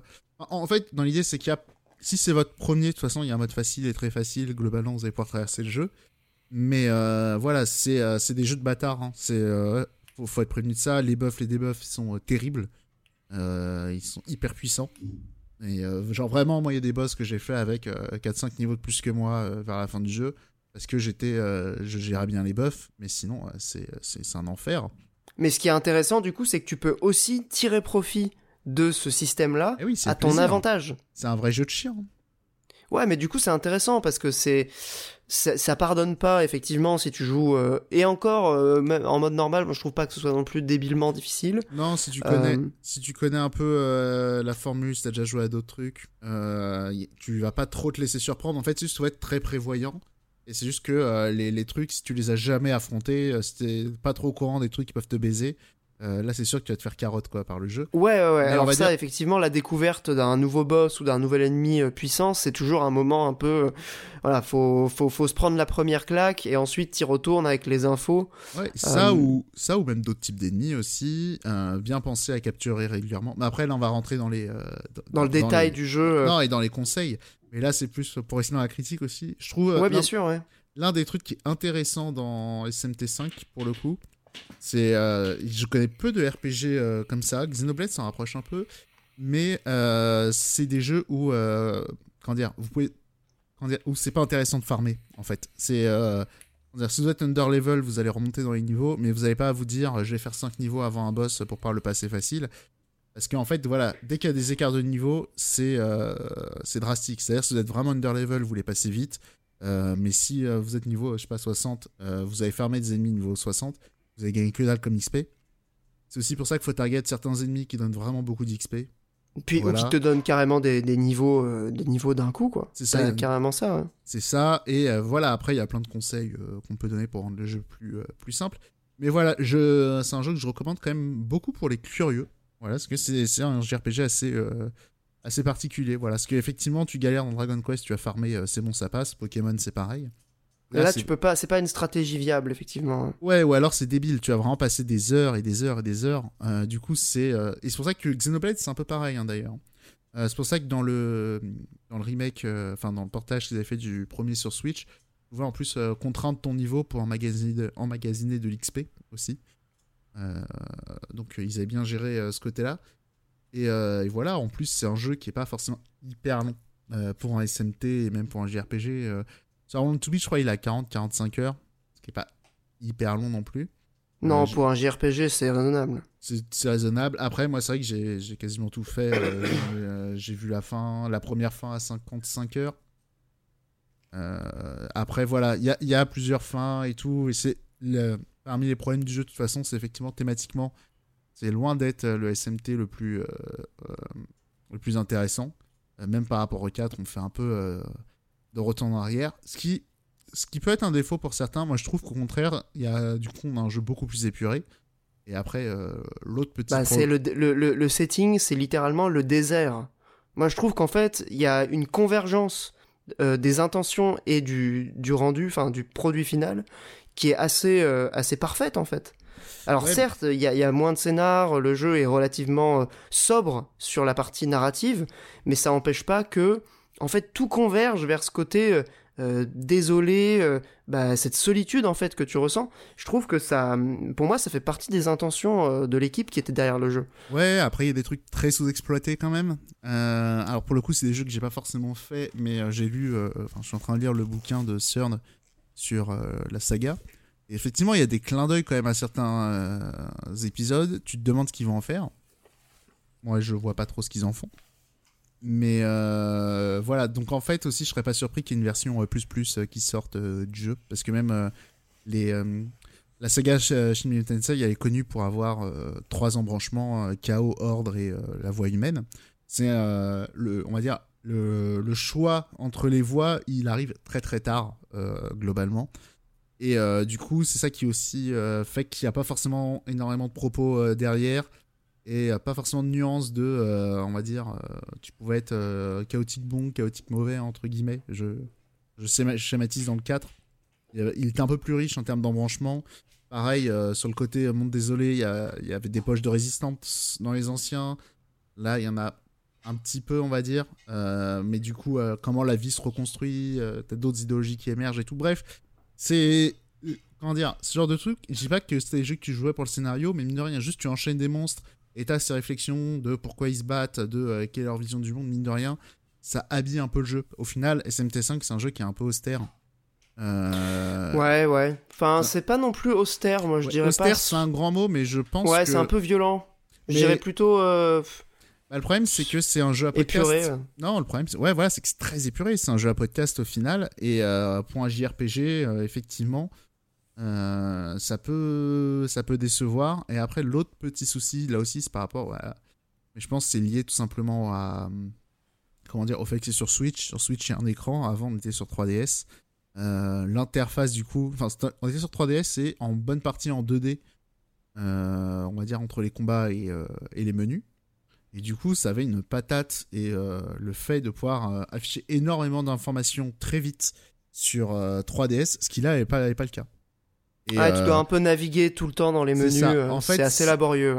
Il y a ça, et en plus, ils sont moins réactifs que sur 3DS. Euh, Mais même, Clairement, typiquement dans Tokyo Mirage, euh, du coup, qui était aussi un spin-off de SMT, comme quand ça n'avait pas les fusions de démons et beaucoup de stats et beaucoup de sorts à gérer et tout, l'interface, elle se comprenait. Là, c'est à peu près la même interface, sauf que tu as beaucoup plus de données à gérer. Et euh, du coup, ça donne un, jeu qui, euh, comment ça s'appelle? Globalement, c'est speed et tout. Hein. Je dis pas que c'est qu'il est mou du cul, loin de là, mais c'est juste que euh, il a pas ce côté divin qui avait le cadre de ce côté-là où vraiment les combats mettaient deux secondes et tout. C'était Je, pense qu'il y a, une part d'ergonomie et de conception d'interface, mais il y a aussi une part technique. et après, je voudrais quand même qu'on juste pitch un peu le jeu parce qu'on n'a pas du tout parlé du, concept. En gros, juste en deux mots, euh, c'est l'apocalypse. Euh, on se retrouve 20 euh, ans après dans une espèce de vision désertique du coup du monde, comme tu le disais, Tokyo sous, le sable. Et l'idée, ça va être de fusionner avec un être divin pour devenir un, un, individu légendaire, une sorte de prophète, une sorte d'élu, le Naobino, qui permet ensuite du coup d'utiliser des pouvoirs, de recruter les monstres. Et dans tout ce bordel, euh, eh ben, on essaie de voir euh, qu'est-ce qu'il y a après la fin du monde. Donc c'est vraiment pour pitcher le jeu rapidement. Mais sur la partie technique, euh, je pense que ça a quand même un impact sur la réactivité notamment des menus. C'est que tu sens que le jeu il, peine un peu quoi. Genre sur Switch, sur sur télé, je trouve que c'est compliqué. Genre le framerate il est, il est un peu compliqué. En portable ça va à peu près. Mais, euh, mais du coup, la, la réactivité, je pense, elle en prend un coup aussi, bah, euh, notamment dans les menus. C'est sûr que dans les menus, tu sens de toute façon qu'effectivement, il y a des trucs d'animation qui sont ralentis. C'est, euh, ça rame un peu, quoi. Il y a un côté un peu. pas quand tu es dans le menu, c'est quand tu passes du menu à, au jeu. Où effectivement, ouais, quand tu, fais pause, quand tu finis un combat, tu sens qu'il y a le jeu, il. La Switch, elle, est, elle est au bout de sa vie. Quoi. Il drop un peu en frame. Après, je trouve le framerate tout à fait euh, honorable, hein, honnêtement. Sur, sur, euh, sur, sur, Switch en portable, moi, ça, me, ça me paraît à peu près correct. Ah, j'ai fait jeu sur full télé. Du coup, en plus, on a un jeu qui est plutôt joli. Euh, même, ah oui, vraiment pour la Switch, c'est très beau. C'est le SMT qui est le plus beau, hein, de toute façon, qu'on ait pu voir même. Mais après, quand ça s'appelle, je, je sais pas, au niveau de la technique, c'est loin d'être choquant. Hein. Ah non, c'est pas choquant, mais sur la réactivité, je pense que ça joue. Effectivement, c'est pas impérial, mais euh, honnêtement, euh, c'est pas. Euh, genre sur 3DS, honnêtement, je crois que le, au niveau des framerate, c'était à peu près pareil. Mais c'est juste que c'était de la 2D, donc forcément, c'est beaucoup plus réactif dans tout ce qui est un peu menuing et tout. Mais voilà. Après, c'est vrai que visuellement, le jeu est, magnifique. Et c'est vraiment. Enfin, c'est impressionnant même que la Switch fasse tourner ce jeu. C'est pour, pour moi, c'est un des plus beaux jeux. C'est un des plus beaux jeux de la Switch. clairement, il s'en sort bien. Donc ouais, euh, si vous cherchez aussi. Après, attention, c'est pas non plus, euh, voilà, c'est pas un Breath of the Wild euh, qui va vous permettre d'explorer non plus de ouf. Après voilà, ça, ça reste. Ça pour la fin, c'est le côté recommandation. C'est voilà, c'est un genre recommandé aux curieux, aux fans de de système de RPG. Mais voilà, faut juste, il faut vraiment savoir en quoi vous embarquez, parce qu'effectivement, j'ai eu pas mal de gens déçus. de effectivement de pas retrouver de pas retrouver Persona et euh, même, voilà, c'est un JRPG qui te raconte pas une histoire épique, euh, qui a des personnages attachants et tout. Il n'y a pas des, euh, des, petites musiques un peu sympas et tout. Enfin, c'est vrai que Euh, c'est un, voilà, c'est un jeu austère, Euh, même si euh, voilà, il fait le travail pour se rendre agréable quand même. Voilà, il est plutôt joli, les menus sont plutôt cool, les musiques sont très variées et tout. globalement, c'est du propre, hein. mais voilà, c'est une proposition radicale et faut faut savoir dans quoi on met les pieds quoi. Ouais, c'est une belle, une belle conclusion. Je pense que ça résume bien le, à la fois le, le, le jeu en lui-même et, et ce qu'on peut en attendre en tant que, en tant que curieux. Voilà. Je ne sais pas si Mikael, euh, ça t'intéresse. Je sais que par exemple, tu nous avais parlé de Bravely Default, que tu faisais vraiment que pour le côté euh, système, euh, combat au tour par tour. Je sais pas, je, je serais curieux de savoir euh, un jour si jamais tu joues ce que t'en, ce que t'en penses de ce Je jeu. t'avoue que pour le moment, le côté pas de voyage me, me fait un peu. euh, je suis pas dans le mood, quoi, on va dire ça comme ça. Ouais, c'est pour le coup, faut y aller uniquement pour. euh, Ouais, non, mais je note. Pour hein, le délire, euh, quoi. Je sais pas si c'est toi ou Monique qui a lâché l'argument ultime. C'est, je crois que c'est Monique, euh, jeu à podcast. Ah j'ai ouais. noté ça, tu vois, j'ai ma petite liste. Tac. Si j'ai maté euh, tous les débats des républicains, euh, c'était devant le jeu. Hein. Et voilà. Ah bah. les ambiances. Ouais, hein. Et bah, bah c'est les auditeurs seront ravis de, de l'apprendre. Bah, merci beaucoup à tous les deux. Euh, avant de passer à la rubrique euh, hors jeu, je te- Un petit ondelat, un petit combat de boss. bah oui, un petit ondelat, un petit combat de boss, un petit euh, un petit cozy corner, une petite exploration de du monde. Euh, oui, j'allais dire, avant de passer à la rubrique euh, hors jeu, Monique, je crois que tu voulais nous parler d'un, d'un vite fait d'un autre jeu. Alors là, ça va vraiment être euh, chrono, euh, chrono critique, parce que c'est un jeu que j'ai fait Chrono à moitié et que j'ai lâché. Non, pas du tout. C'est Ruined King, euh, du coup, euh, qui rejoindra aussi Marocco parce que c'est un produit Riot. euh, qui Putain. dévo- voilà, qui Ça y est, t'es payé, t'es payé par Epic Games, toi maintenant. Ah non, c'est pas Epic Games, hein, Riot. Mais si, c'est Ah eux non, qui non. possèdent League of Non, Legends. non, non, c'est Tencent. Ah, y a merde, Tencent en commun, mais c'est tout. Non, et du coup, qu'est-ce que c'est en fait? C'est un rip-off des Battle Cruiser, Battle Crusader, je sais plus. le jeu du studio, euh, enfin donc euh, les RPG au tour par tour du studio de euh, Joe Madureira, du coup, avec des anciens de Darksiders. Ouais. Euh, voilà, cette fois-ci, c'est dans l'univers de League of Legends. Voilà, et Joe Madureira au design, donc ça pète pas mal. Enfin, j'aime beaucoup le, les chara design qu'il a retravaillé pour, pour, pour ce jeu-là. Donc, c'est euh, du RPG, euh, comment dire C'est du RPG light, parce que c'est pas très long, ça dure une vingtaine d'heures. Et euh, voilà, il y a un système de combat qui est assez cool, où c'est basé sur euh, une timeline. En fait, c'est que dès que vous faites une action, elle met plus ou moins de temps et vous avez des attaques qui peuvent reculer sur le temps certains ennemis ou avancer des alliés. Voilà, donc il y a des priorités, des combos à faire. Le, le système marche pas mal, mais euh, voilà, le seul truc que je voulais dire, c'est euh, Belek. C'est si vous êtes hypé par Arkane, vous dites je, retrouve, je veux aller dans cet univers. Alors non, c'est une autre partie du monde, donc vous allez rien voir. Donc déjà, c'est pour ça que je dis Belek. Et euh, l'autre truc, c'est Belek, c'est aussi sur le portage Switch, qui, euh, pareil, ils ont fait choix de faire un jeu euh, très joli, mais enfin, plutôt joli pour de la Switch, mais le truc, c'est que le jeu, il est vraiment à l'étroit. La map, elle met pas mal de temps à se charger. L'interface, déjà, elle est pas hyper bien pensée dans le jeu. Là où sur PC, sans les temps de chargement, ça doit plutôt passer. Sur Switch, c'est un peu pénible à jouer. Et euh, voilà. Mais sinon, c'est c'est un système qui est assez original, assez intéressant. Euh, voilà, la localisation, elle est top. Après, l'or, j'avoue, je m'en bats les couilles. Il est nul à chier. Mais euh, bon. En tout cas, le- les trailers sont vraiment mortels. Donc, euh, bah, merci d'avoir parlé de ce jeu parce que je pense pouvoir utiliser quelques images de trailers euh, pour mes intros de, de jour de play. Euh, voilà, merci Monique. Ça, en plus, les cinématiques, elles sont faites euh, un peu dans le Ouais, c'est une euh, animation un un peu stylée, genre vraiment très très esthétisée. J'adore. comme Darksider. Et tu sens Ah, le c'est très beau. Hein. sans le studio qui est, euh, qui est derrière. Et, euh, justement, et là aussi, tu vois, le côté Darksider, c'est un jeu qui est bourré de bonnes idées. Vraiment, sur le papier, c'est le meilleur jeu du monde. Mais après, il y a un peu tout qui raté, quoi. Mais bon. Bon, ça vaut le coup quand même de s'y intéresser euh, si jamais vous kiffez l'univers, quoi. Non, justement, l'univers, enfin, c'est, c'est- l'univers, faut pas y aller pour ça, clairement. Euh, mais non, c'est juste c'est un jeu avec un bon système de combat et euh, voilà, c'est un bon, enfin, ça a l'air d'être un bon RPG. Je l'ai fait à moitié à peu près. Mais euh, voilà, version Switch a un peu eu raison de moi. Malheureusement. Voilà, voilà. Oh bah puisqu'on est sur les jeux euh, techniquement un peu un peu compliqués, euh, juste avant de passer encore une fois au hors-jeu, j'ai lancé Cyberpunk. Je vais commencer là aujourd'hui.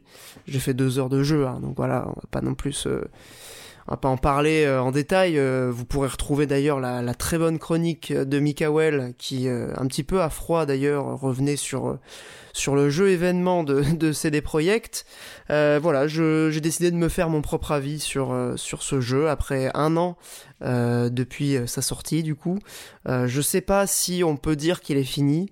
En tout cas, on va dire qu'il est jouable. L'essentiel des bugs a été à peu près corrigé, même si en deux heures de jeu, j'ai quand même vu, on va dire, quelques, quelques bugs euh, assez, assez violents.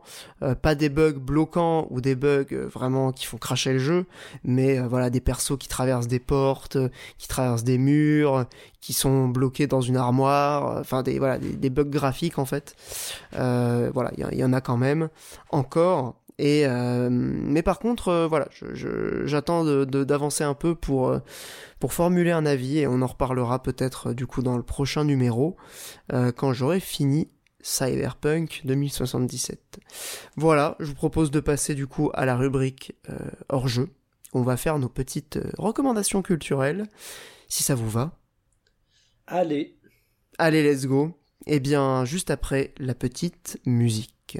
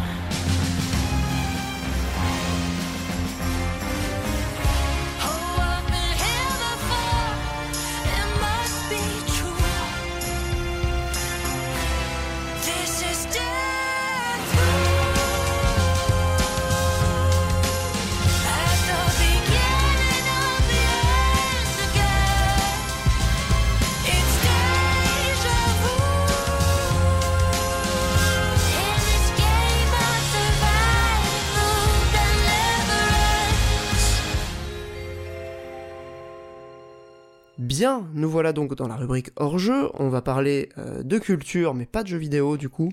Je vais commencer avec, euh, une fois n'est pas coutume, une série de David Simon pour la blague. Non, non, vraiment, je vais parler d'une série. Euh, je vais faire mentir François Bégodeau qui n'aime pas les séries télé, puisque je vais parler aujourd'hui de Trémé. Alors Trémé, qu'est-ce que c'est? Une série sortie en 2010 euh, de David Simon et alors j'ai oublié le nom.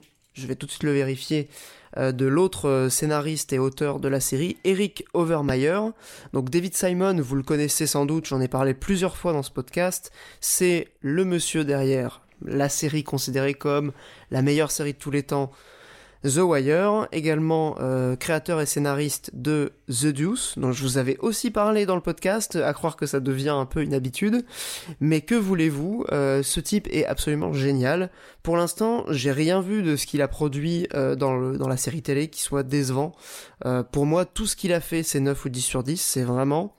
Il a une, il a une manière d'écrire, il a une sensibilité, il a une vision du monde, il a une manière de faire, en fait, de concevoir la série télé entre le documentaire et la fiction, avec une euh, forte inspiration, lui-même le dit, euh, de la littérature euh, balsacienne, en fait. Il a vraiment cette, euh, capacité à construire un, schéma, un faisceau de personnages hyper variés et qui vont du coup com- composer un monde et donner à voir une vision d'un d'un espace, euh, d'une société.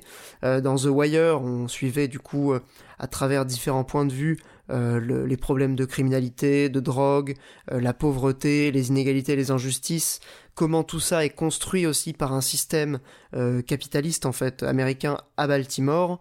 Euh, dans euh, The Deuce, on suivait euh, une, une partie assez underground et, et, et spécifique du New York des années 70, qui était du coup le milieu de la prostitution et du porno. Et là, dans Trémé, on suit... je dirais pas que c'est comme The Wire parce qu'il n'y a pas cette ambition euh, exhaustive sur une ville, mais en tout cas la série se situe donc à la Nouvelle-Orléans, euh, en Louisiane, après l'ouragan Katrina, vous vous en souvenez euh, peut-être, donc en 2007 ou 2008, euh, une des catastrophes naturelles les plus importantes du, du 21e siècle.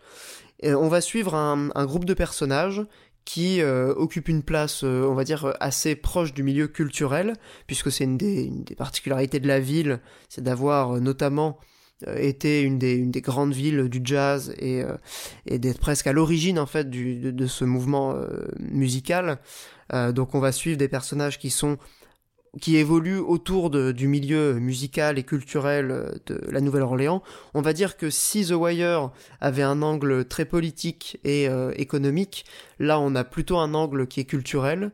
Euh, L'idée c'est vraiment de présenter à la fois la ville en elle-même, donc le, le- les conséquences de l'ouragan Katrina, et en même temps d'en valoriser les, les spécificités culturelles, les originalités, vraiment les, les, hum, comment dire, les aspects uniques en fait de, la Nouvelle-Orléans, aussi bien euh, d'un point de vue euh, encore une fois musical euh, que traditionnel, puisqu'il y a un personnage, d'ailleurs on retrouve une bonne partie du casting de The Wire. Euh, Il y a un des personnages qui est un, big chief, donc un grand chef, puisqu'en fait, euh, on l'a appris du coup en, regardant la série, euh, en Louisiane et spécifiquement à la Nouvelle-Orléans, il y a toute une population de métis euh, afro-américaines, indiennes. Donc c'est des, des anciennes euh, liaisons entre des, Af- des Afro-Américains euh, esclaves et des Indiens euh, qui ont été euh, du coup massacrés et qui euh, revendiquent aujourd'hui une, une forme d'identité de, de, de culture qui, qui est perdue, qui, qui est comment dire, qui est perpétuée euh, par euh, toute une tradition et tout un, un ensemble de pratiques, de rites euh, assez, assez fascinant, euh, je dois le dire. Euh, donc voilà, Trémé, c'est une série de David Simon. Si vous avez vu ses autres séries, vous savez à quoi vous attendre. C'est du même niveau de qualité que ce qu'il a pu faire par ailleurs. Euh, pour moi, c'est du, c'est du 9 sur 10. Euh, gros coup de cœur. C'est un peu moins long que The Wire, donc si vous vous lancez là-dedans, il y a 4 saisons. Euh, mais euh, clairement, euh, j'ai pas grand chose à reprocher en fait à cette série. Il y a un aspect authentiquement euh, documentaire et informatif, euh, tout en étant une vraie bonne série. Hein. Vous vous attendez pas à un truc vraiment chiant ou, ou rébarbatif. Hein. Ça reste euh, des personnages hyper attachants. On rentre dans la série hyper facilement en plus peut-être même plus facilement euh, que dans The Wire parce que c'est peut-être un peu moins dense aussi en termes de galerie de personnages et euh, d'ambition. Euh, il y a un scope comme je le disais qui est un petit peu plus euh, restreint. Donc voilà euh, Trémé euh, énorme coup de cœur série de de ce mois de novembre euh, 2019 euh, 2021 pardon. Donc la série est terminée disponible sur Prime Video euh, non, pardon, je dis la merde. Disponible sur OCS en France, puisque, encore une fois, c'est une série HBO. Euh, comme souvent d'ailleurs avec euh, David Simon. Voilà. Je crois que j'ai terminé, désolé pour le tunnel. Euh, Il y a tellement de choses à dire, je pourrais continuer encore un petit moment, mais je vais passer la parole à mes, à mes camarades. Euh, qui veut enchaîner? Peut-être Monique? Est-ce que tu veux nous parler de ta reco?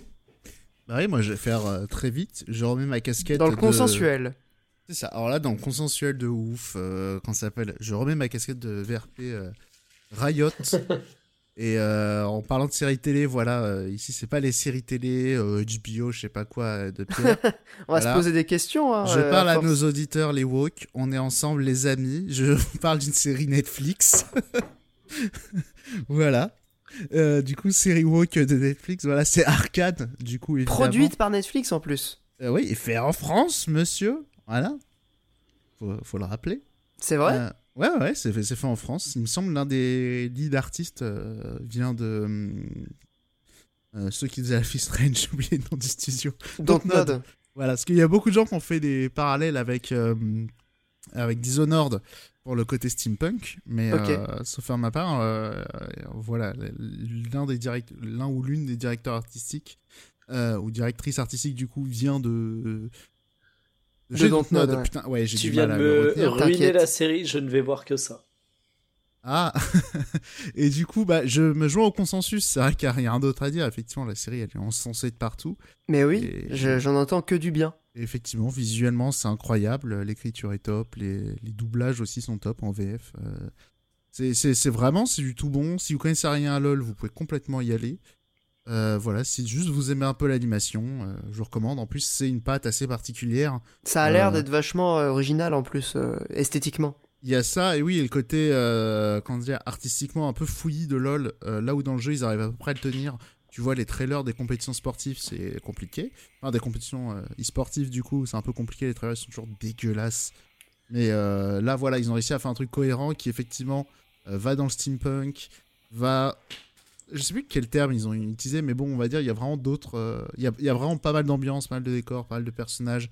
Les, les designs sont assez originaux. Euh, voilà. Et ça passe tout seul. C'est pas exigeant aussi. Je trouve que c'est un car design qui est original, mais tu sais, quand tu dis ça, souvent c'est un car design qui va un peu impressionner les gens qui n'ont pas l'habitude d'avoir de l'animation, mais là, il, il passe crème même pour quelqu'un qui a pas l'habitude de regarder ça, je trouve. Ouais, voilà, c'est pas non plus bizarre, quoi. C'est c'est- voilà, c'est vraiment euh, easy watching. euh, ça, les- en plus, même le lore euh, qui développe autour est vraiment pas mal. Alors, il Ouais. me semble que, alors c'est important, le lore de League of Legends, il me semble que c'est un reboot ou un univers parallèle, hein, attention. Mais euh, je rigole, on s'en bat les couilles, donc vraiment, non, vous pouvez y aller. euh, voilà, tout le monde en dit du bien. euh, c'est vraiment pas. Enfin, c'est pas pour rien, c'est une série qui est vraiment peu critiquée. Je vois peu de. Peu de Comme trucs Squid vraiment- Game, MDR. Ah, non, voilà, non, mais voilà, il y aura Colbius pour faire son rageux en en parlant dans deux mois, mais. Ah, il n'y a euh, pas Colbus. Mais euh, Non, je il y parle pas Ah de non, rageux Squid Game, euh, la note, elle a, elle a chuté, les amis. hein. Ouais, tous les gros cerveaux sont arrivés depuis. Bah, Mais, euh, non, non, le seul truc d'Arkane, c'est peut-être, on va dire, il y a peut-être des petits excès, on va dire, dans la forme, euh, où euh, ils s'autorisent peut-être des, des passages un peu trop. euh, Il y a des clips. Un peu figuratif. tu Ouais, voilà, les, les clips sont peut-être un peu too much, on va dire. Euh, Moi, après, ça m'a fait marrer. Honnêtement, il y a, il y a un petit côté kiffant. euh, Ouais, c'est vrai qu'ils arrivent. Au final, ils mettent euh, bien en valeur les trucs, tu vois. Mais euh, il y a peut-être des moments où ils en font peut-être un peu trop. Voilà, c'est peut-être l'un des seuls petits reproches que je ferais euh, vraiment à la série. Mais euh, sinon, non, voilà, excellent. Je, je rejoins Ouais, la tout le monde, tout le monde m'en parle depuis un moment. On a prévu de le mater. Euh, je, je pense pas que j'aurai un avis euh, aussi tranché et négatif que Squid Game, parce que là, on a l'air d'être vraiment sur une ambition purement artistique, alors que Squid Game, bon, on va pas Oui, non, mais du, du en- sujet, mais En vrai, Voilà, il y a ce qui est euh, intéressant avec Arkane, c'est que personne te vend le fond, tout le monde te vend la forme, et malgré tout, je trouve pas ça minable en termes de fond. Pour autant, il y a, Ouais, il y a des bons sortent, hein. rétablissements, euh, des bons euh, rebondissements, un univers qui est bien construit. euh, il y a, il y a des choses intéressantes vraiment. ça a l'air solide euh, aussi bien euh, sur le fond que la forme, du coup. Et, et Ouais, ouais, accessible ouais. à quelqu'un qui connaît rien à LoL. hein. Je suis Ah oui, ça, il faut le dire, je pense, euh, parce que moi, c'est un peu ce qui me faisait peur. Et ça, et aussi, c'est une série aussi, euh, je dirais pas légère, mais c'est pas non plus euh, trop prise de tête euh, aussi. Alors, vous pouvez vous prendre la tête parce qu'effectivement, il y a des sous-textes pas inintéressants non plus. Euh, même s'il y a des trucs un peu, ça fait réfléchir sur la société, mais bon, je trouve quand même qu'ils arrivent à en faire des trucs intéressants. Et euh, non, voilà. C'est, Et voilà, c'est donc une saison? C'est terminé le truc? C'est une 9 mini-série? épisodes et ils teasent clairement une saison 2. Voilà. Mais qui, qui sera pas, euh, je crois qu'ils l'ont même sorti, hein, elle sera pas en 2022, par contre. Ouais, ouais, ouais, Ouais. Ok. Ça, c'est, c'est oui. Mais c'est, oui, c'est vraiment, ils préparent une saison 2, quoi. Ok, d'accord. Bon, bah écoutez, euh, je pense que ça sera euh, probablement ma prochaine euh, série. Euh, et Mikael, du coup, je te passe la parole euh, pour ta recommandation, Lui, euh, si jamais tu veux. Alors, moi je vais vous parler d'un jeu de société, mais pour une raison toute bête, avec deux potes, on a lancé un site e-commerce où on vend des jeux de société. Ça s'appelle boutique.lepaletdemidgard.fr parce que juste le Midgard palais... avec un D à la fin. Exactement, parce que juste le palais de Midgard, c'est un média sur lequel on critique des jeux, et bientôt, il y aura la critique du jeu dont je vais vous parler aujourd'hui, qui s'appelle Mini Rogue. Alors je vais essayer de synthétiser une critique que j'ai écrite et qui fait 2500 mots, euh, donc autant vous dire que ça va être un peu compliqué de faire ça en version condensée, euh, et ça risque d'être un peu brouillon, mais c'est un jeu qui est parfait pour le podcast, parce qu'en fait c'est un dungeon crawler, donc déjà on connaît les liens du jeu vidéo avec le jeu de société parce que Donjons et Dragons a inspiré un nombre absolument hallucinant de jeux vidéo. Mais là ce qui est intéressant euh, c'est que c'est non seulement un genre où le jeu de société a inspiré le jeu vidéo mais Mini Rogue est un jeu de société qui s'inspire du jeu vidéo puisqu'il ajoute aux côtés de John Crawler une dimension roguelike. Alors, c'est un jeu qui est principalement prévu pour être joué en solo, c'est sa grosse particularité même s'il a un mode de joueur Euh, ça vaut environ une vingtaine d'euros et c'est euh, distribué par Nuts Publishing. Ce qui est vachement intéressant avec ce jeu, c'est son côté ultra surprenant. Euh, la boîte est toute petite. En vrai, euh, elle fait euh, la taille d'une grosse main, on va dire ça comme ça. Mais pourtant, c'est un jeu expert. C'est pas un jeu de plateau à proprement parler. Quand tu vas regarder le matos que t'as dans la boîte, t'as ton plateau donjon où tu vas situer ton exploration dans les différents étages, recto verso parce que t'as deux donjons à explorer. T'as un plateau joueur, un deuxième plateau joueur. Chaque plateau peut se retourner pour avoir un arbre de compétences. Tu vas avoir 32 cartes qui vont symboliser les héros, dont 20 cartes qui vont symboliser les cartes donjons.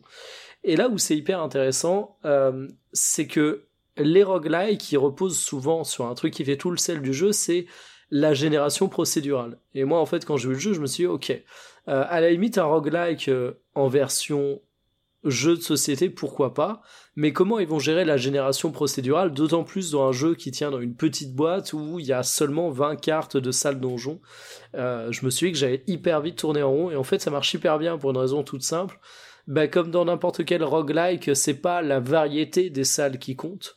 Euh, finalement, un Binding of Isaac, ça pourrait très bien marcher avec seulement 20 salles différentes. C'est vraiment la succession des salles et l'ordre dans lequel elles sont distribuées qui va faire qu'à chaque fois tu vis une aventure différente. Et Mini Rogue y parvient très bien.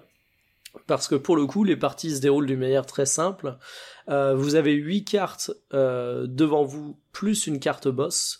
Vous commencez à faire une ligne de 3, puis une deuxième ligne de 3, puis une ligne de 3 avec deux cartes salles et une carte boss en bas à droite.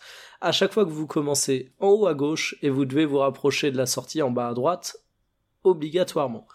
Et ce qui est intéressant, c'est qu'à chaque fois, ben, ces cartes, quand vous descendez d'un étage, euh, vous retrouvez à les ranger dans le paquet et à prendre les cartes qui restent, en sachant que vous avez mélangé le paquet au début. Donc à chaque fois, vous avez en fait un donjon qui est architecturé de manière différente. Donc ça, c'est au niveau des déplacements dans le donjon, mais là où ça devient intéressant, c'est que c'est en fait un vrai dungeon crawler assez profond. Euh, on commence en choisissant un personnage. Il y a quatre classes prêtresse, croisée, voleur, mage. Ils ont chacun des caractéristiques et des pouvoirs différents. Euh, la possibilité de doubler ses dégâts, euh, de se donner une potion particulière, de sauter une salle. Et en fait, euh, rien que ça, t'as un peu le petit côté RPG. Tu vas avoir à gérer tes points d'XP, euh, ton or, tes rations de nourriture, tes points de vie, tes objets. Et en fait, selon le personnage que tu vas choisir, tu auras des caractéristiques différentes, mais bah, tu auras par exemple un, un croisé qui va avoir de l'armure, qui réduira les dégâts, qui aura de la vie, mais euh, qui aura pas forcément beaucoup d'argent, ou qui aura pas forcément une grande affinité avec les objets. Donc déjà, tu as un choix de gameplay qui se fait comme ça au départ. Et puis après, bah, quand tu commences à explorer ton donjon, c'est simple. Il y a le paquet de 9 cartes, comme je vous le disais. Euh, tu vas descendre les étages un par un. Au bout d'un moment, tu arrives à des paliers où tu dois affronter des boss et euh, ça marche super bien. Parce qu'en fait, à chaque fois que tu arrives euh, sur ta carte, tu vas la résoudre et tu vas dévoiler la carte à droite et la carte en bas. Et tu vas avoir le choix entre deux salles. Et à chaque fois, tes deux salles, tu vas dire, ok, bon, je peux avoir plein de salles différentes. Euh, ça peut être des, euh, salles trésors, des salles pièges, des salles combat, des salles sanctuaires. Et à chaque fois, tu as un dilemme à faire où tu dis, ok, quelle salle peut être la plus positive pour moi?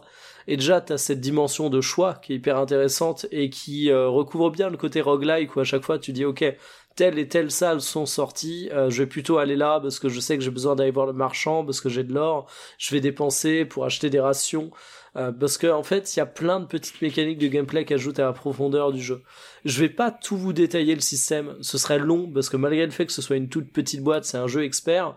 Mais pour vous donner euh, quelques bails qui vous donnent un peu l'idée de ce qu'ils ont réussi à faire, à chaque fois que vous euh, descendez de votre paquet de 9 cartes pour aller en bas à droite, vous descendez d'un étage, ça vous fait consommer une ration de nourriture. Et la nourriture, bah, si vous en avez plus, parce que vous l'utilisez au fur et à mesure, vous perdez 3 points de vie. Mais par contre, la nourriture, bah, vous pouvez en trouver dans le donjon, vous pouvez en acheter avec vos pièces d'or. Mais parfois, vous direz, ah, bah, mes pièces d'or, vaut mieux que je les utilise pour euh, acheter une potion de vie, une potion pour attaquer, ou alors pour essayer de me soigner un petit peu, renforcer mon armure. Et il y a des choix comme ça qui sont à faire et qui donnent déjà, euh, d'un point de vue exploration du donjon, quelque chose de hyper efficace. Et en plus, ils ont un système de résolution de pièges et de combats qui sont pas dégueux. Encore une fois, j'ai pas tout détaillé, mais pour vous dire, les combats, ça peut jouer avec euh, quatre types de dés différents. Il y a le dé du joueur qui dit tout simplement son score d'attaque. Suivant les niveaux, il peut avoir plusieurs dés. T'as même un système de posture de combat où tu peux dire par exemple que t'es sur une posture défensive qui fait que tu gagnes un d'armure ou une posture offensive qui fait que euh, si tu fais un 1 c'est un échec critique t'attaques pas ou une croix plutôt Euh, si tu fais un 6 c'est un coup critique et tu peux relancer ton dé. Il y a des bails comme ça qui sont faits et en fait, donc, t'as tes dés euh, de joueurs qui définissent son attaque, t'as les dés du monstre qui définissent si t'attaques ou pas suivant ses points de caractéristiques, et en plus, tu peux être empoisonné. Et du coup, tu lances un dé poison qui a des faces vierges et des faces poison. Si tu tombes sur la face vierge, t'as rien, mais tu restes empoisonné, évidemment, jusqu'à ce que tu chopes un remède, et si tu tombes sur le dé poison, bah, tu te retrouves à perdre un point de vie à chaque action. T'as euh, la possibilité d'être maudit où là, à chaque fois que tu lanceras tes dés, à chaque fois que tu joueras, ben, tu peux te retrouver à subir une malédiction, et comme le poison, soit t'as rien, et là t'es content de ton tirage, soit euh, t'as le dé malédiction, et là tu te retrouves à devoir retirer un point de ton attaque. Et en fait, c'est un jeu qui euh, me laissait assez curieux au départ. T'as une T'as un petit livret de règles qui doit faire euh, en tout 28 pages, dont euh, 25 consacrées aux règles. C'est assez particulier euh, parce que le jeu est tout petit dans une petite boîte. Tu dis c'est mignon et tout, mais en fait c'est assez velu.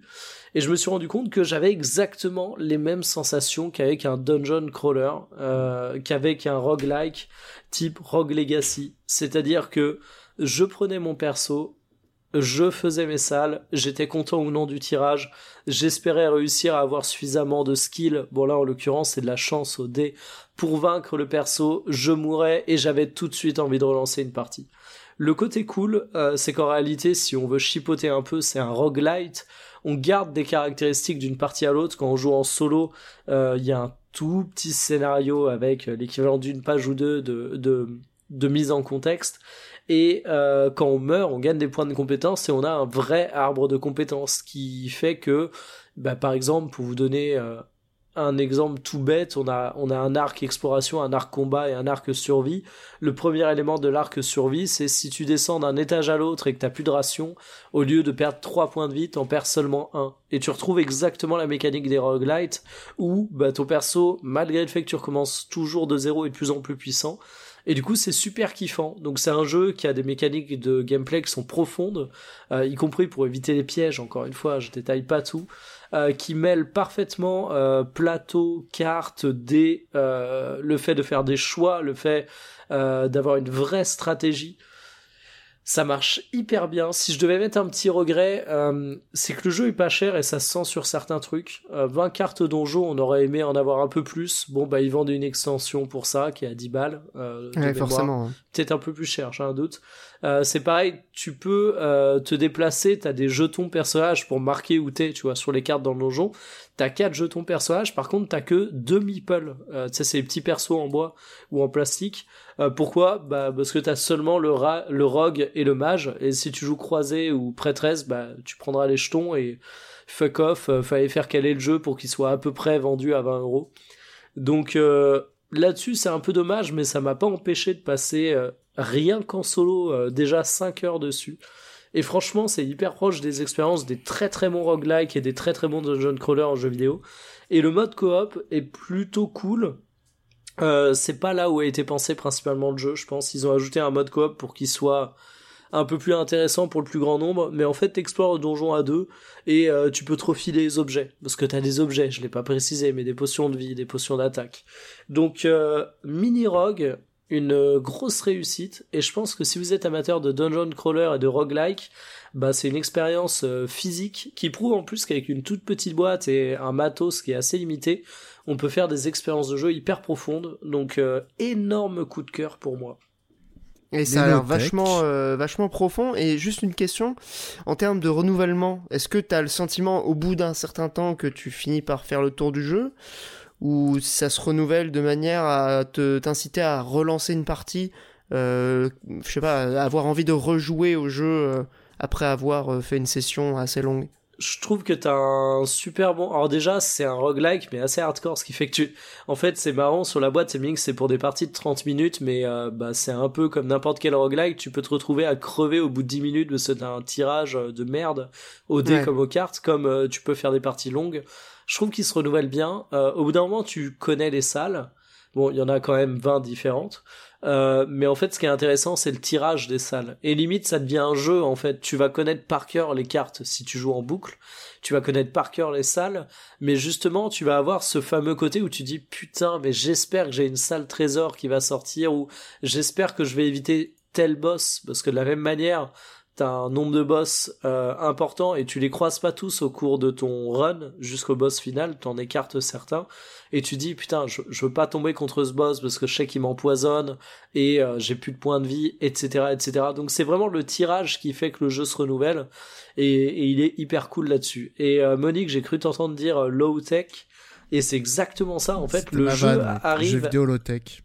mais le jeu arrive justement à te mettre des mécaniques euh, qui sont euh, des mécaniques plutôt complexes d'XP, gestion de la monnaie, euh, gestion des points de vue, de l'armure et tout, simplement avec euh, quelques petits curseurs, quelques dés et un plateau personnage et, et c'est un beau petit tour de force. Donc vraiment gros coup de cœur de ma part. Eh ben merci beaucoup euh, mon cher Mikael, Euh, très très belle chronique euh, sur une expérience qui a l'air à la fois familière et radicalement nouvelle. Du coup c'est assez intrigant.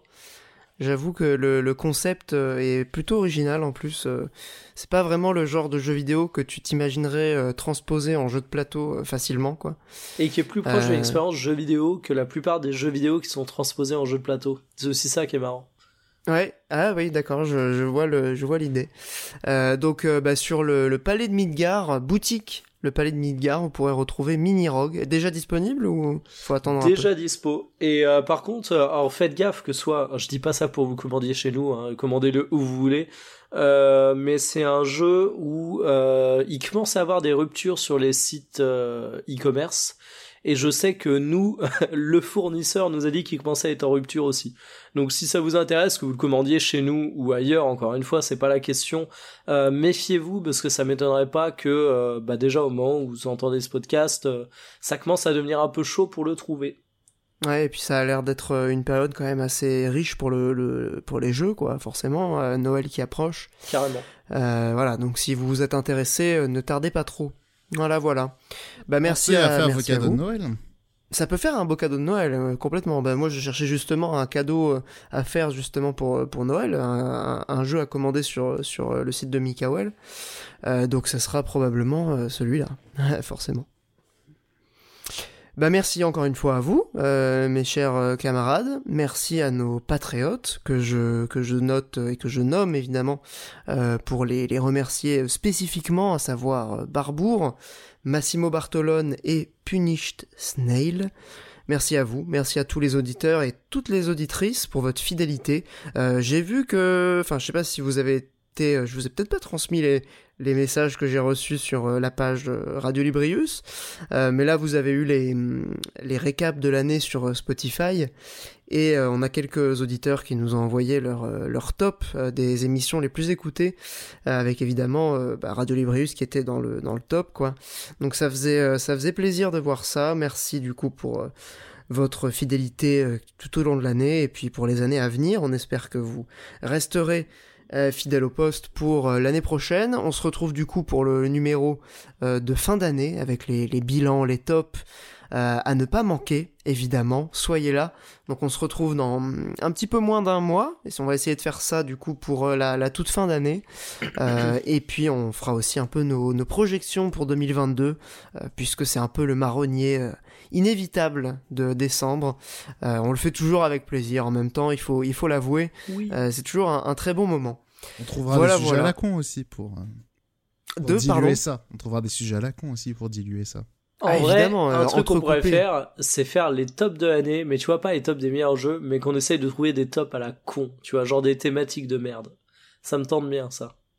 Ah ben c'est une très bonne idée. Je crois que ça ça n'est pas tombé dans l'oreille d'un sourd.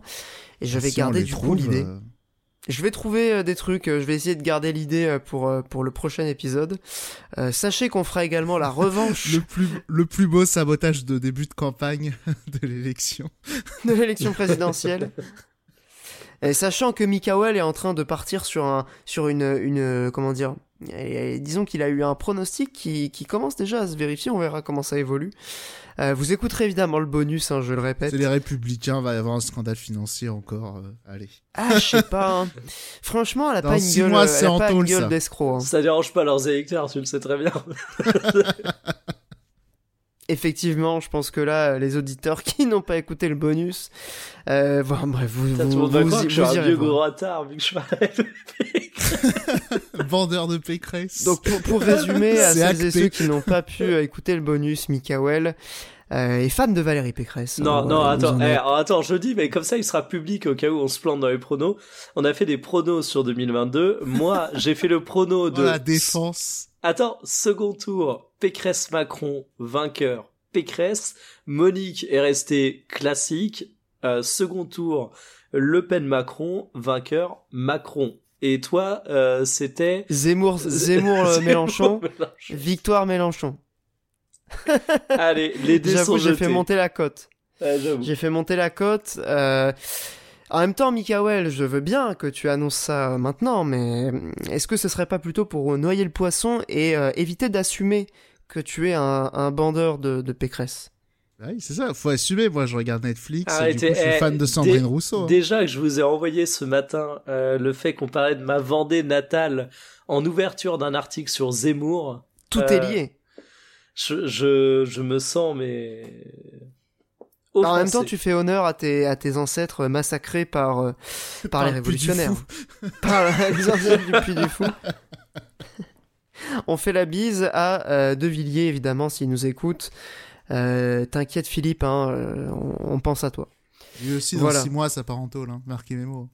Ah bah, j'espère pas. Il avait bon. fait un tweet en disant que le Covid c'était un complot et tout. Enfin, En le plus, il a trahi Macron. Le, le délire Bill Gates, mais premier degré. Ah, c'est Allez. pas étonnant. Venant, et venant et il a trahi. Zemmour. Il a trahi Zemmour. Non, il a Euh, trahi Macron surtout. Non, non, mais il devait être à son, son premier congrès, il s'est pas pointé, il s'est dit, ah, c'est peut-être un peu chaud, en fait. Et il y est pas allé, le bâtard? Non, pour dire, quand tu deviens trop extrême pour De Villiers, Ah oui, c'est chaud. Alors que Nolo, qui rappelons-le est de gauche, lui, il y est allé. Non, il y est allé? Bah, tranquille. Il, il a dit il y allait en tant que journaliste. Ah putain. Oh là là là là, mais c'est quoi ce pays quoi? Mais il n'était pas dans l'espace journaliste, donc euh, on sait pas trop. On sait pas trop. ouais. Il, il devait s'expliquer chez Hanouna aujourd'hui, du coup, on a raté ça. Ah Pour putain, vous vous rendez compte, on a dû enregistrer les sacrifices qu'on fait pour vous fournir un divertissement de qualité. Je- je- vous vous rendez compte un peu C'est c'est- c'est hallucinant. il est temps de conclure. Je pense qu'il est temps de conclure effectivement. Adieu. Et, et de- Adieu salope, pardon. Euh, Merci euh, encore une fois de nous écouter. On se retrouve le mois prochain. On vous fait des gros bisous et portez-vous bien, jouez bien, amusez-vous bien euh, avec euh, les jeux vidéo qui abrutissent la jeunesse. Sur ces belles paroles, salut. Salut! Bah, il dit pas au revoir lui. Ah bon, au revoir.